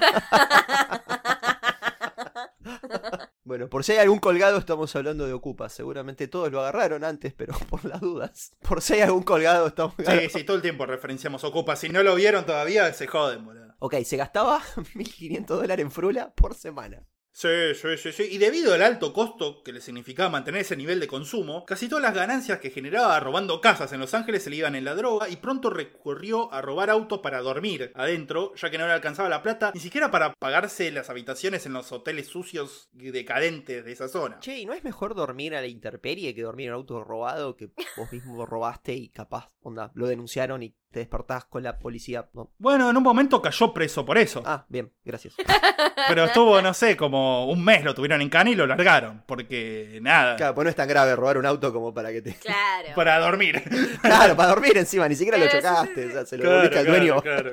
No le robó ni las monedas del cenicero. Olvídate. Así que así andaba dando vueltas por la calle todo el tiempo. Richard Ramírez En- también empezó a consumir PCP, una droga llamada polvo de ángel, la cual no tiene efectos alucinógenos, sino disociativos. Directamente te llevaban a otra realidad, El PCP es- eh, se consume, ¿cómo se consume? No tengo ni idea. como polvo. De hecho, se le dice polvo de ángel. Claro. Lo Mm. esnifás. Ujú. Sí, sí, sí. El tema es que con todo este delirio de la droga, tanto el PCP como la cocaína constantemente, la cabeza se le iba llenando cada vez más de las fantasías y los pensamientos sádicos. No, no estaba en un buen lugar como para controlarlos, aun aunque ya venía medio des- descontrolándolos. No, es un chabón que hace dos horas ya estábamos diciendo que su cabeza era como un, un cúmulo de colores y sonidos random. Imagínate cómo está ahora esa cabeza. Como- Sí, no, no, boludo. Agregale cocaína a esa cabeza. Agregarle cocaína y PCP.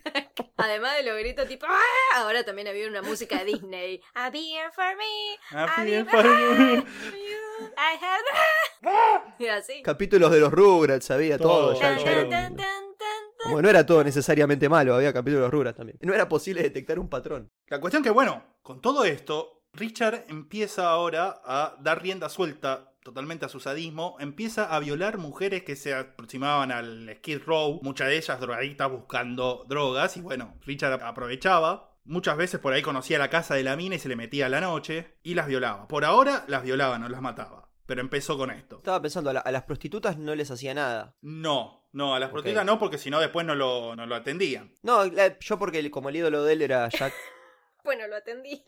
Claro, no, además, además, conseguir una prostituta, Richard, aparte, punto aparte, eh, paréntesis, no era tan fácil como uno podría suponer, porque además de todo esto, el chabón tenía un fetiche muy grande por los pies. Ok. Ah. Mm. Y encima mal aliento, ay, no, no. Entonces tenía que encontrar una mujer que aceptara que le cogieran los pies. Y no eran tantas, y menos con el chabón con la pinta y el olor que tenía. Y no eran tantas. Mira, yo nunca fui prostituta en, en- en Los Ángeles en, el, en, el, en los 80, pero es como que si me van a dar la misma plata, Como no fui, como no soy una prostituta de los 80, no opino. Yo creo que así no se hace, pero bueno. es que yo creo que sería No más... sé, boludo, y si no fuiste, ¿dónde sacaste esos pies, loco? No, no, o sea, yo como que yo creo que eh, me sentiría más inclinada a que me cojan los pies, a, que- a que me cojan, o sea, no, como que los pies no te cuesta nada, haces así como... Ay, con no los- sé. Bueno, boludo, ¿cuánto venderías vos tus pies? A Y ver. Pero boludo, entre que te cojan los pies... eh, Tu eh, mente. Entre que te cojan los pies, o te cojan eh, te- te- que te- te- los pies, no pasa nada, ¿no? Le das- Digo, no sé, pi- bueno, por ahí puede ser que justamente como no soy una prostituta, evidentemente no. Le pifié, le pifié. Mi, No sé, boludo, no sé. mi no lógica sé. sería, si me vas a dar la misma plata y cógeme los pies, que no pasa nada. Yo a partir de ahora no voy a ver a tus pies de la misma manera que los veía Sí, antes, boludo. boludo. Y mi- sí, mis pies quedaron embarazados. ya. Bien, ¿podemos poner un manto de piedad y dejar de hablar de los pies de Satan? Sí, basta, basta, basta, basta. sí, ya está, ya está. Lo cierto es que con todo esto era imposible que el comportamiento de Richard no se volviera cada vez más errático, y no es de extrañar por esto que a pesar de todo el conocimiento que había adquirido para el choreo y todo ese tipo de cosas, lo encontraron una vez metiéndose en la casa, lo persiguió la policía, se desató una persecución por todos Los Ángeles que concluyó con Richard estrellando el auto en una de las paredes de la terminal de micros. Él hacía todo a lo grande, ¿no? Sí, sí, sí, sí, sí, sí, persecución. Go big or go home. Arre. Eh. Reventó un auto con cada terminal. Sí, sí. Es un montón.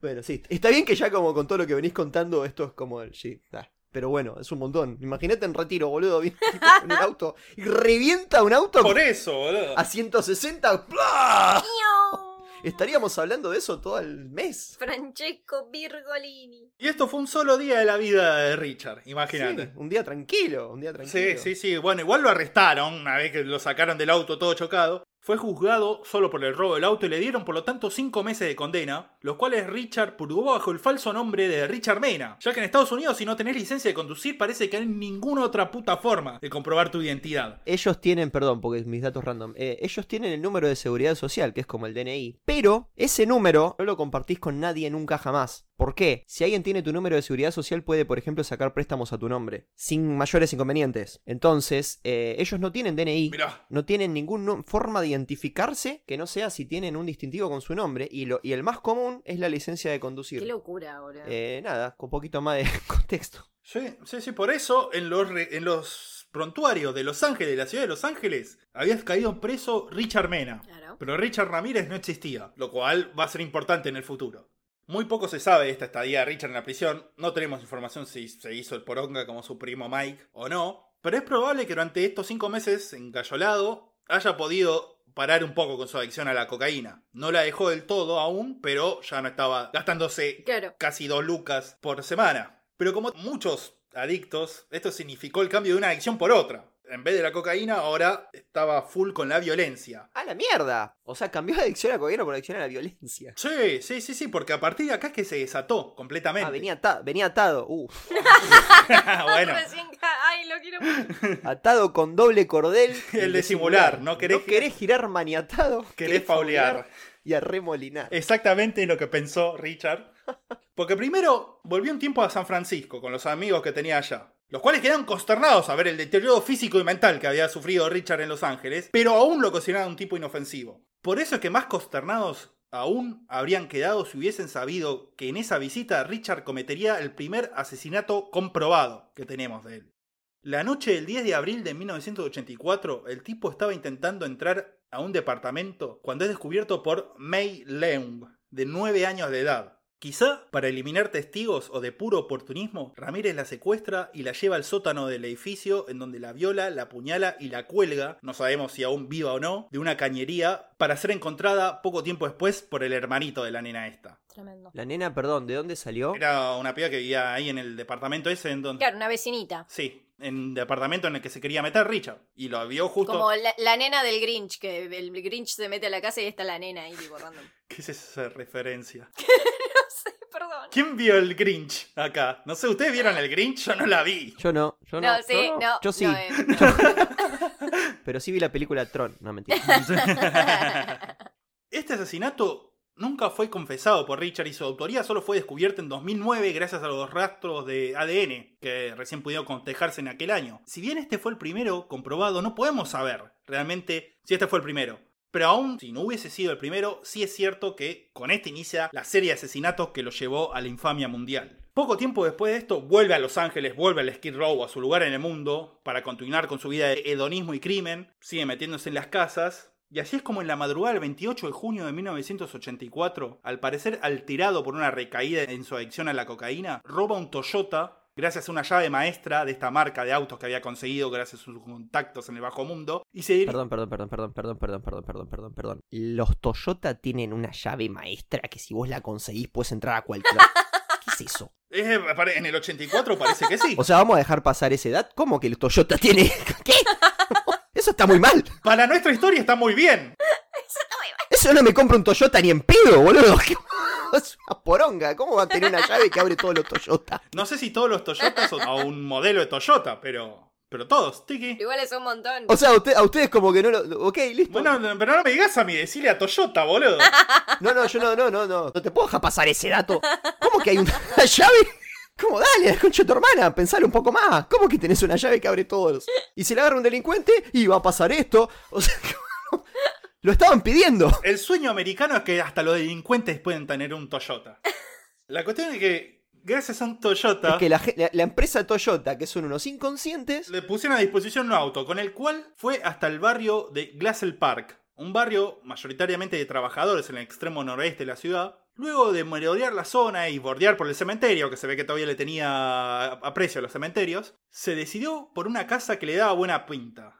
Intuía que habría un buen botín y que no habría nadie que pudiese resistírselo adentro. Y que se lo había podía dominar la situación igual. Entró por una ventana en la casa que estaba abierta, aunque tenía un mosquitero, cual se le hizo medio complicado sacar porque tenía los guantes puestos y estaba re duro, así que se sacó los guantes, pum, lo sacó, dejó una huella, pero bueno, no le importaba, estaba tan en una a Richard que no le importaba. Se metió y ahí se dio cuenta que su intuición no había sido la correcta, porque no había demasiadas cosas para robar, era un mono, era un mono ambiente. Era un mono. Sí, Había un mono sentado en, en un sillón mirándolo mal. Sí, sí, sí, sí, sí, sí. Enojadísimo el mono. mono el tib- famoso mono con navaja. El mono diciendo, te equivocaste, amigo. La mirada, Te equivocaste, Richard, le dice el te mono. equivocaste, Richard. Perdiste, flaco. Eh, Perdiste, El flaco. mono te hace mierda, eh. Ah, el mono, el mono no te da chance. Un chimpancé, un chimpancé te destruye.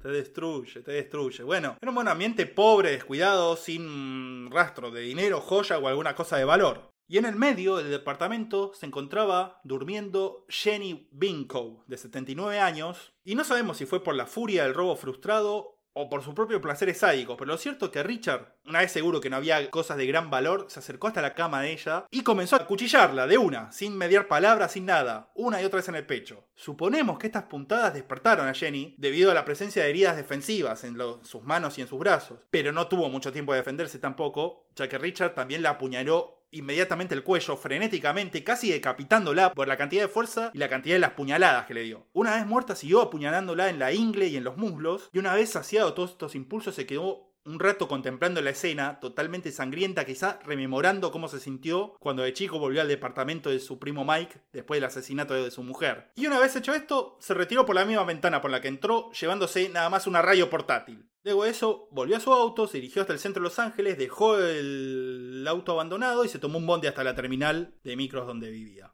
Durante los meses siguientes no hay registro de otro asesinato por parte de Richard. Puede ser que nunca fueran descubiertos, lo cual es improbable. Pero puede ser también debido al periodo de enfriamiento que casi todos los asesinos seriales presentan Claro. al menos al principio de su carrera homicida. Esto se debe generalmente que luego de un primer asesinato las sensaciones como el miedo a ser atrapados, el horror de lo que hicieron y la excitación y saciedad sexual conseguidas luego del acto son tan fuertes que pueden pasarse meses y algunos hasta años rememorando ese asesinato sin necesidad de cometer otro. Stephen King una vez contó que él había tenido la idea para un cuento donde un tipo cometía un crimen horrorosamente violento Sí. donde no había dejado una puta pista, nada. Entonces eh, había un detective que era como su último caso antes de, de jubilarse, porque le había quedado, o sea, era un caso como que le- eh, se lo habían dado como de joven y el, y el detective nunca jamás había podido cerrar el caso. Sí. Y el asesino, le- onda, le mandaba souvenirs, le mandaba cosas, y era como, ¿sabes qué? ¿Sabes qué? No me vas a agarrar nunca, porque cada vez que me acuerdo de ese asesinato que hice, me hago la paja y ya está, no necesito, no necesito otro, no voy a cometer otro, no dejé ninguna pista y no me vas a atrapar nunca, la concha de tu madre. Entonces lo volvía loco al punto que el detective al final se termina, se pega un tiro en la cabeza. Wow. ¿Cómo se llama? No, porque después el chabón había tenido la idea para ese cuento y como le gustó, después lo terminó convirtiendo en novela y le, le agregó 50 cosas más. Dreamcatcher, ¿no es? No sé, pero como que al final le terminó agregando tantas cosas que, se- que se perdió esa cosa tan simple y violenta y primitiva de la, de la idea. Bueno, nada, eso. Me hiciste acordar a eso. Excelente. La cuestión es que a pesar de este periodo de enfriamiento de Richard, por lo menos era enfriamiento con los asesinatos, porque en esta etapa empieza a secuestrar a un número indeterminado de niños y niñas de entre 6 y 9 años, generalmente de la calle, aunque a veces metiéndose en sus propias casas y llevándoselos dentro de bolsos, como los bolsos de viaje, hasta el hotel donde paraba para violarlos por horas, hasta que una vez saciados los sacaba del hotel de vuelta en un bolso y los liberaba en medio de la ciudad. Ahora, uno puede preguntarse en qué tipo de hotel estaba parando Richard como para que pudiera hacer este tipo de cosas, ¿no? En el Hotel Cecil. Eh. Exactamente. Y sí.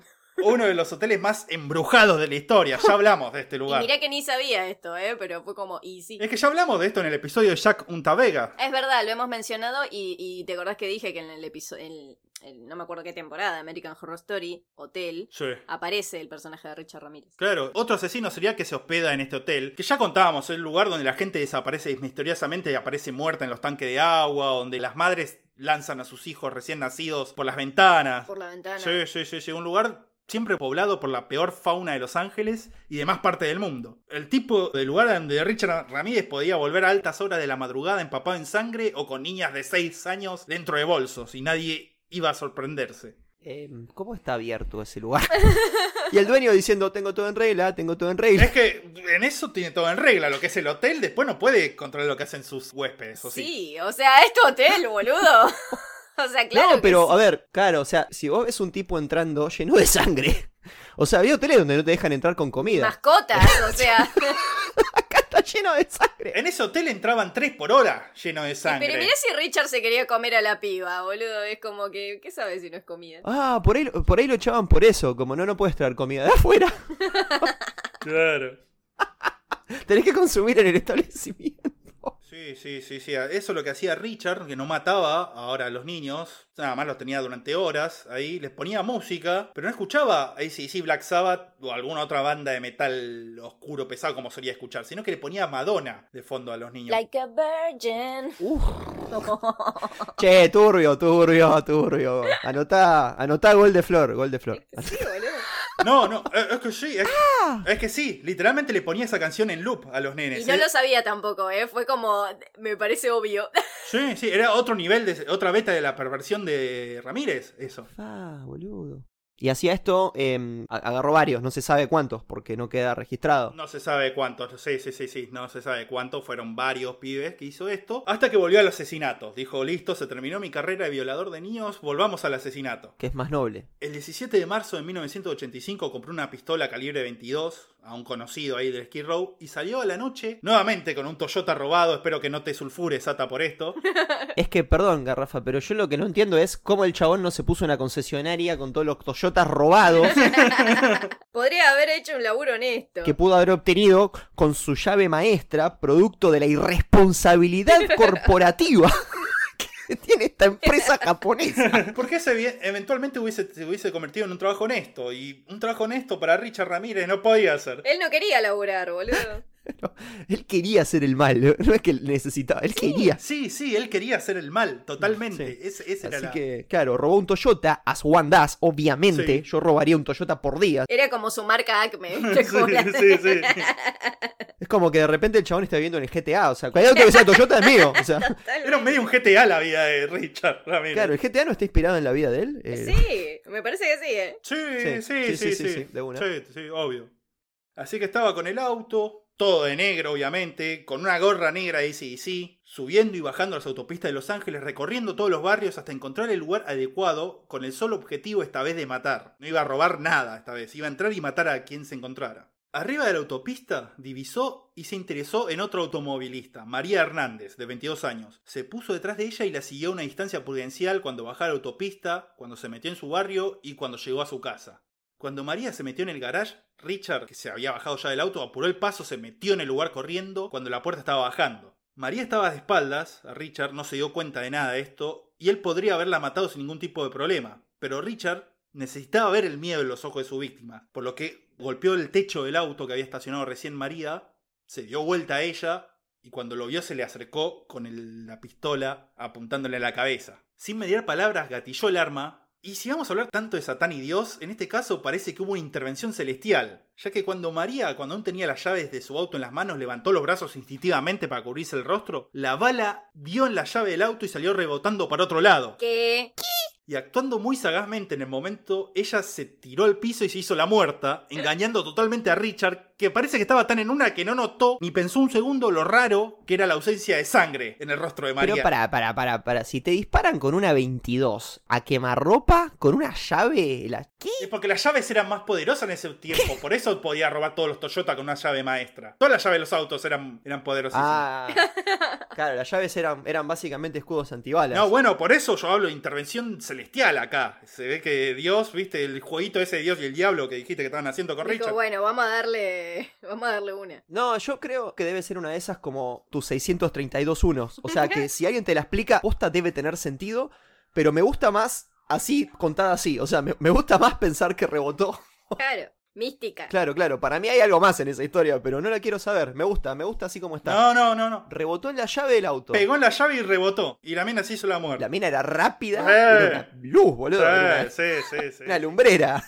La persona más inteligente creo que hemos hablado hasta ahora en este caso. Mal. Pero sí, sí, sí, lejos.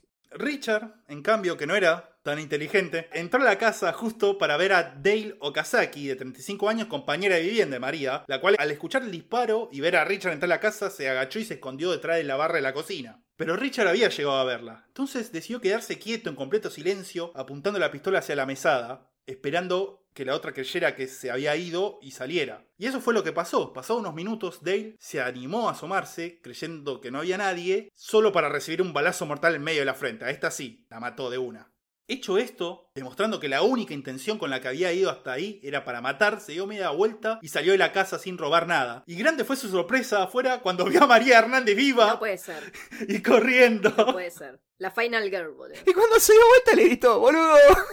Sí, sí, sí. Para ser justo, no, María también se sorprendió y su reacción fue la de esconderse atrás de un auto y pedirle a gritos que no le disparara. Y Richard le cumplió el pedido. Le cumplió el deseo. Esta es otra de las cosas caóticas de Richard. Muchas de las víctimas van a sobrevivir. Claro, onda, ¿por qué se murieron todas las demás? eh? Y nunca nadie les pidió. No, por favor, no me mates. Claro, claro. Era- Es que dentro de la lógica del chabón puede ser como que esta mina merece vivir. Quizá. Como que lo engañó y lo respeta, o sea, la puede respeta. ser, no lo sabemos, porque su mente. No, no, no, ni lo vamos a saber. Pero como, sí, como, eh, ok. Sí. Si tenés tantas ganas de vivir, bueno, viví, está bien. Me interesa la teoría, sí. Mañana voy a matar tres más, me- a mí me da lo mismo. Claro, Te lo ganaste. Sí, sí, sí, básicamente eso hizo. Porque bajó el arma, se fue hasta donde estaba su Toyota y se fue a la mierda, a las chapas, agarró la autopista. Y en el medio de la autopista vio a otra automovilista, Verónica Yu. Esto la misma noche, eh, ape- acaba de matar. Sí. Verónica Yu de 30 años a la que comienza a seguir. Ahora, en algunas fuentes se dice que Verónica se dio cuenta que lo estaban siguiendo y comenzó ella a seguirlo a él. Pero a mí me parece.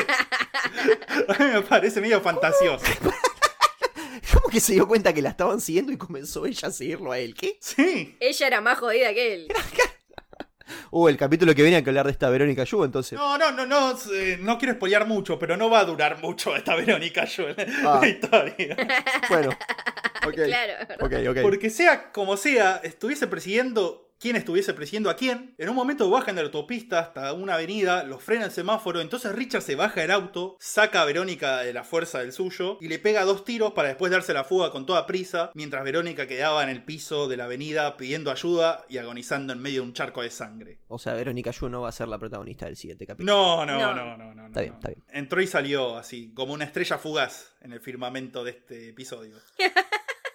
Pero va consolidando el patrón de conducta GTA. Sí, sí, sí, sí, sí. Es puramente GTA esto. ¿eh? Est- Esto, esto es GTA, es la parte GTA del, del- del evento. Bien. Ahora, mientras Richard hacía todo el ritual que hacía siempre de dejar el auto abandonado en una parte de la ciudad y tomarse un bondi hasta el Hotel Cecil, la policía llegaba a las escenas de los asesinatos y comenzaban la investigación. En la casa de María Hernández, la única pista que encontraron fue la gorra de ACDC que se le había caído a Richard cuando entraba al garage y no se había dado cuenta. En la escena del asesinato de Verónica Yu, ni siquiera eso. Y como ambos asesinatos habían sido tan azarosos y en dos lugares distintos de la ciudad no fueron relacionados por el momento, aunque algunos de los investigadores, los más sagaces, ya acostumbrados a los casos de asesinos seriales, comenzaron a tejer la hipótesis de que era un veterano de Vietnam traumado que salía a matar mujeres con rasgos orientales, razón por la cual había dejado con vida a María Hernández. No veo fallas en su lógica. O sea, Rambo. ¡Ah, Claro. Sí, era como un Rambo. Era Nuti, el de Happy Three Friends, todo el, el conejito traumado de la guerra. También, sí, sí, sí, sí, sí. Y porque imagínate, las dos víctimas eran Dale Okazaki y Verónica Yu. Claro, pero era una casualidad, ¿no? O sea,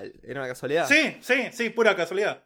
Lo cierto es que Richard, estaciado por los asesinatos, decidió que ya no iba a parar y se puso como meta ahorrar plata para poder eventualmente comprarse una casa, la cual convirtió en una casa de horror y torturas. Pero para juntar tal plata necesitaba robar más casas, la cual a su vez le daría más oportunidad de matar a más personas. Era un círculo vicioso Un perfecto. círculo virtuoso. Mente de empresario. Sí. Stonks, dijo. De Stonks. Stonks, totalmente. Totalmente. Richard está en el periodo de Stonks total bullish. Total. Foolish, bull market. Sí, sí, sí, sí, sí. Así que. ah, Así bien bullish andaba.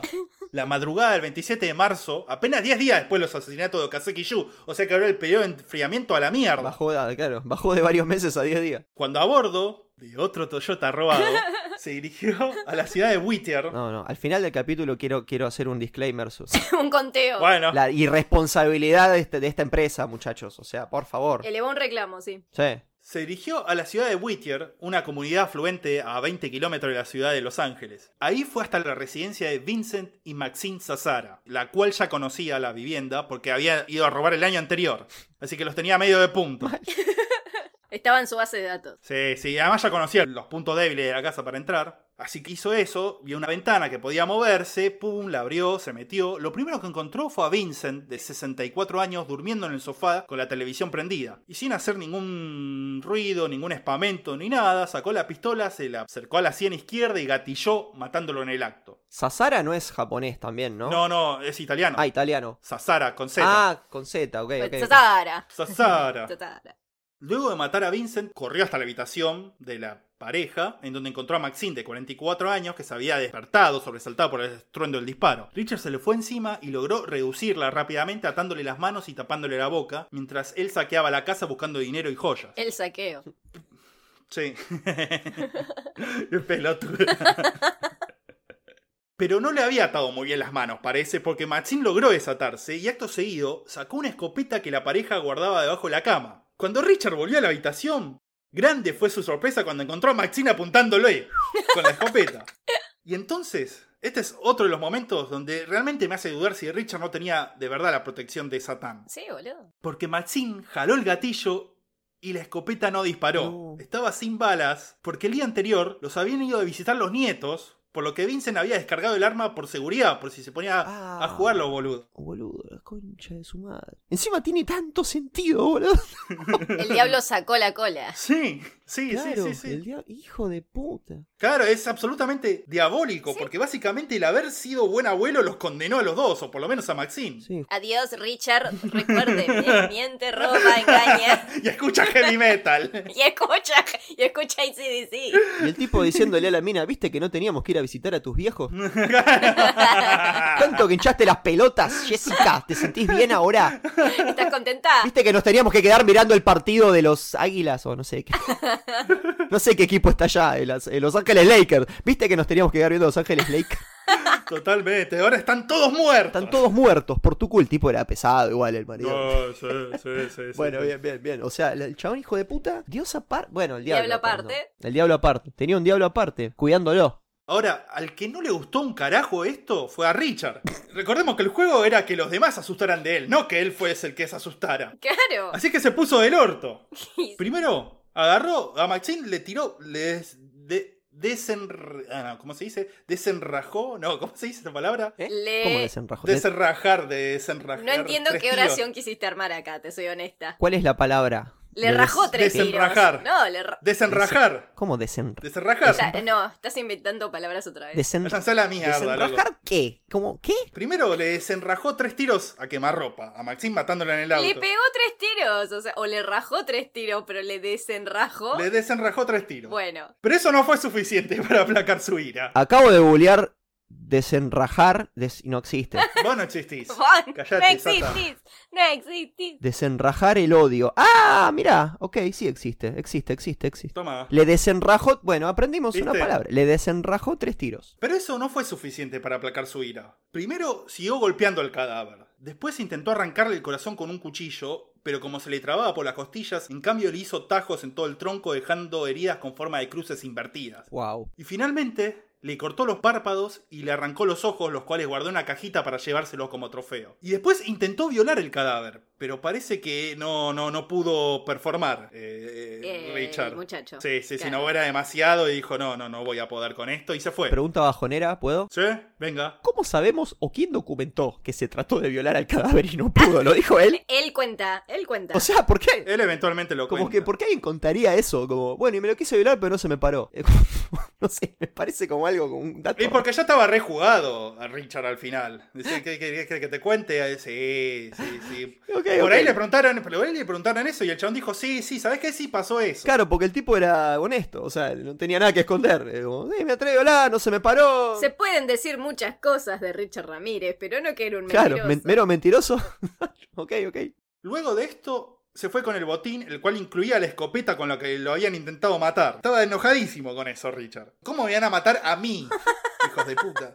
Vendió la mayoría de las cosas en las casas de empeño a amigas. Y para terminar la noche a lo grande, se fue a buscar una prostituta, de vuelta, que aceptara Claro. que le cogiera los pies. Bien. Finalmente lo logró. Aunque medio de mala gana, le dijo la, la mina. Dijo, bueno, está bien, dale, pero ¿sabes qué? No me mires a los ojos mientras haces esto. Una vez hecho esto, cuando ya eran más o menos las 6 de la mañana, Richard volvió finalmente al embrujado Hotel Cecil, en donde se encerró en su habitación para mirar los ojos de Maxine Sazara, medio hipnotizado, medio satisfecho, hasta que se quedó dormido. Y con esto, con Richard ya totalmente convertido en un psicópata homicida y con los investigadores más lúcidos de la ciudad comenzando a sospechar de la existencia de un nuevo asesino serial suelto en Los Ángeles, es que terminamos la primera parte de la historia para poder seguirla en el próximo episodio de Mambo Sí. Criminal. ¡Vamos! No se pueden quejar los mambitos, un episodio larguísimo va a ser este. Si se quejan son unos hijos de puta. lleno de contenido. Eh, a mí- me gusta destacar que usaste la frase mirando a los ojos de, que en realidad el chabón literalmente estaba mirando una caja con dos ojos adentro. Espectacular. La imagen es increíble. Bueno, pero sigan siendo de ella los ojos. No, ya sé, ya sé, pero me, me causó gracia. Mirando a los ojos de Maxine y en realidad el tipo estaba mirando una caja con dos ojos. Bueno, dicho así, pierde bastante dramatismo. Él es drama. Él es una drama queen. Sí, sí, sí, sí, sí, totalmente, totalmente. La niña dramática de Satán era Richard. Bueno, ¿cómo te has sentido, Satan, en este primer episodio? de reputa madre, con un poco de miedo de haber hablado mucho. No Eh, pasa nada, te, graba, te, te borramos todo si querés. Borrá, borrá, borrá la mitad, boludo, porque no. Sí. No pasa nada, pero vos cómo te sentiste, boludo, y el, y el No, a mí caso. me encantó. Excelente, A mí excelente. me encantó, me encantó. A ver, cuando escuchaba los, los, los capítulos anteriores, no podía parar de pensar. Cuando vos tirabas alguna frase, yo decía, uy, yo acá diría esto, uy, yo acá diría esto, uy, yo acá. ¿Qué es lo que le debe pasar a los mambitos? Sí, re, es lo que totalmente lo que les debe pasar. Sí, sí, sí, me y imagino. traté de, traté de ser eh, el representante de los mambitos. O sea, es disfrutable el episodio Inside. O sea. No, es re disfrutable, es re disfrutable. Ah. Ay, y- bueno, nos alegra un montón. Tenía ganas hace mucho de, de venir Bueno, a... alta bienvenida le hemos dado. Perfecto, la bienvenida, me encanta que lo hayas pasado bien, porque ahora, hijo de puta, te vas a tener que acostumbrar, porque queda mucha parte de Richard Ramírez y Oh. muchísimos, Eterno. muchísimos casos para el futuro, por Mambo Criminal Eterno, para siempre, forever, mambocriminal.com, Morty. Forever, forever, forever, forever, forever, Morty. así que sí, así que sí. No, además que supongo, a ver, si este, este fue el primero, Ujú. y por lo menos, ya, yo la pasé bárbaro. Yo, ¿te, ac- te acordás que cuando hacíamos el otro programa, cuando hicimos, hacíamos los primeros programas, nosotros la pasábamos bárbaro, pero después escuchándolo, decía era como, che, nos estamos riendo mucho, bajémosle, o- pero bueno, ahora como está editado, supongo que lo vas a dejar bien y... O- Olvídate, olvídate. Sí. Para los que no sepan, Sata y yo tuvimos un programa de radio hace como 10, 12 años. Tuvimos tres Tres programas de radio hace. hace muchos años. Sí, eh, sí. Y no, bueno, era, era eso. Igual, obviamente, al estar en vivo, era más exigente. Acá es como que estamos mucho más sueltos, me parece, porque no, no necesitamos mantener un ritmo. Sí, re. Olvídate, olvídate. Yo de acá veo que salió perfecto y quiero decirte, no solo salió perfecto, este va a ser el peor de todos. A partir de acá Sí, sí, va sí. a ser todo para arriba. Totalmente. Ah, sí, sí, sí. Sí, sí, va a ser todo mejor. Sí, sí, de una. Así que nada, yo re feliz. De vuelta, eh, tenía, tenía ganas de, de formar parte de esto. No le quise decir nada a Rafa. Entonces, cuando él me invitó, fue como, ¡Oh, por Dios! ¡Sí! ¡Ah! Ah. ¡Se cumplió! No tuve ni que Vamos. decir nada. Ah. Así que bueno, cuando quieran algo, no hagan nada al respecto y viene solo. Esa es la, Excelente, esa es, esa es- esa es la moraleja. esa es la moraleja. Chicos, no se esfuercen. Me encantó, me encantó. Así que bueno, así que bueno, me encanta que te haya gustado y mejor que te acostumbres.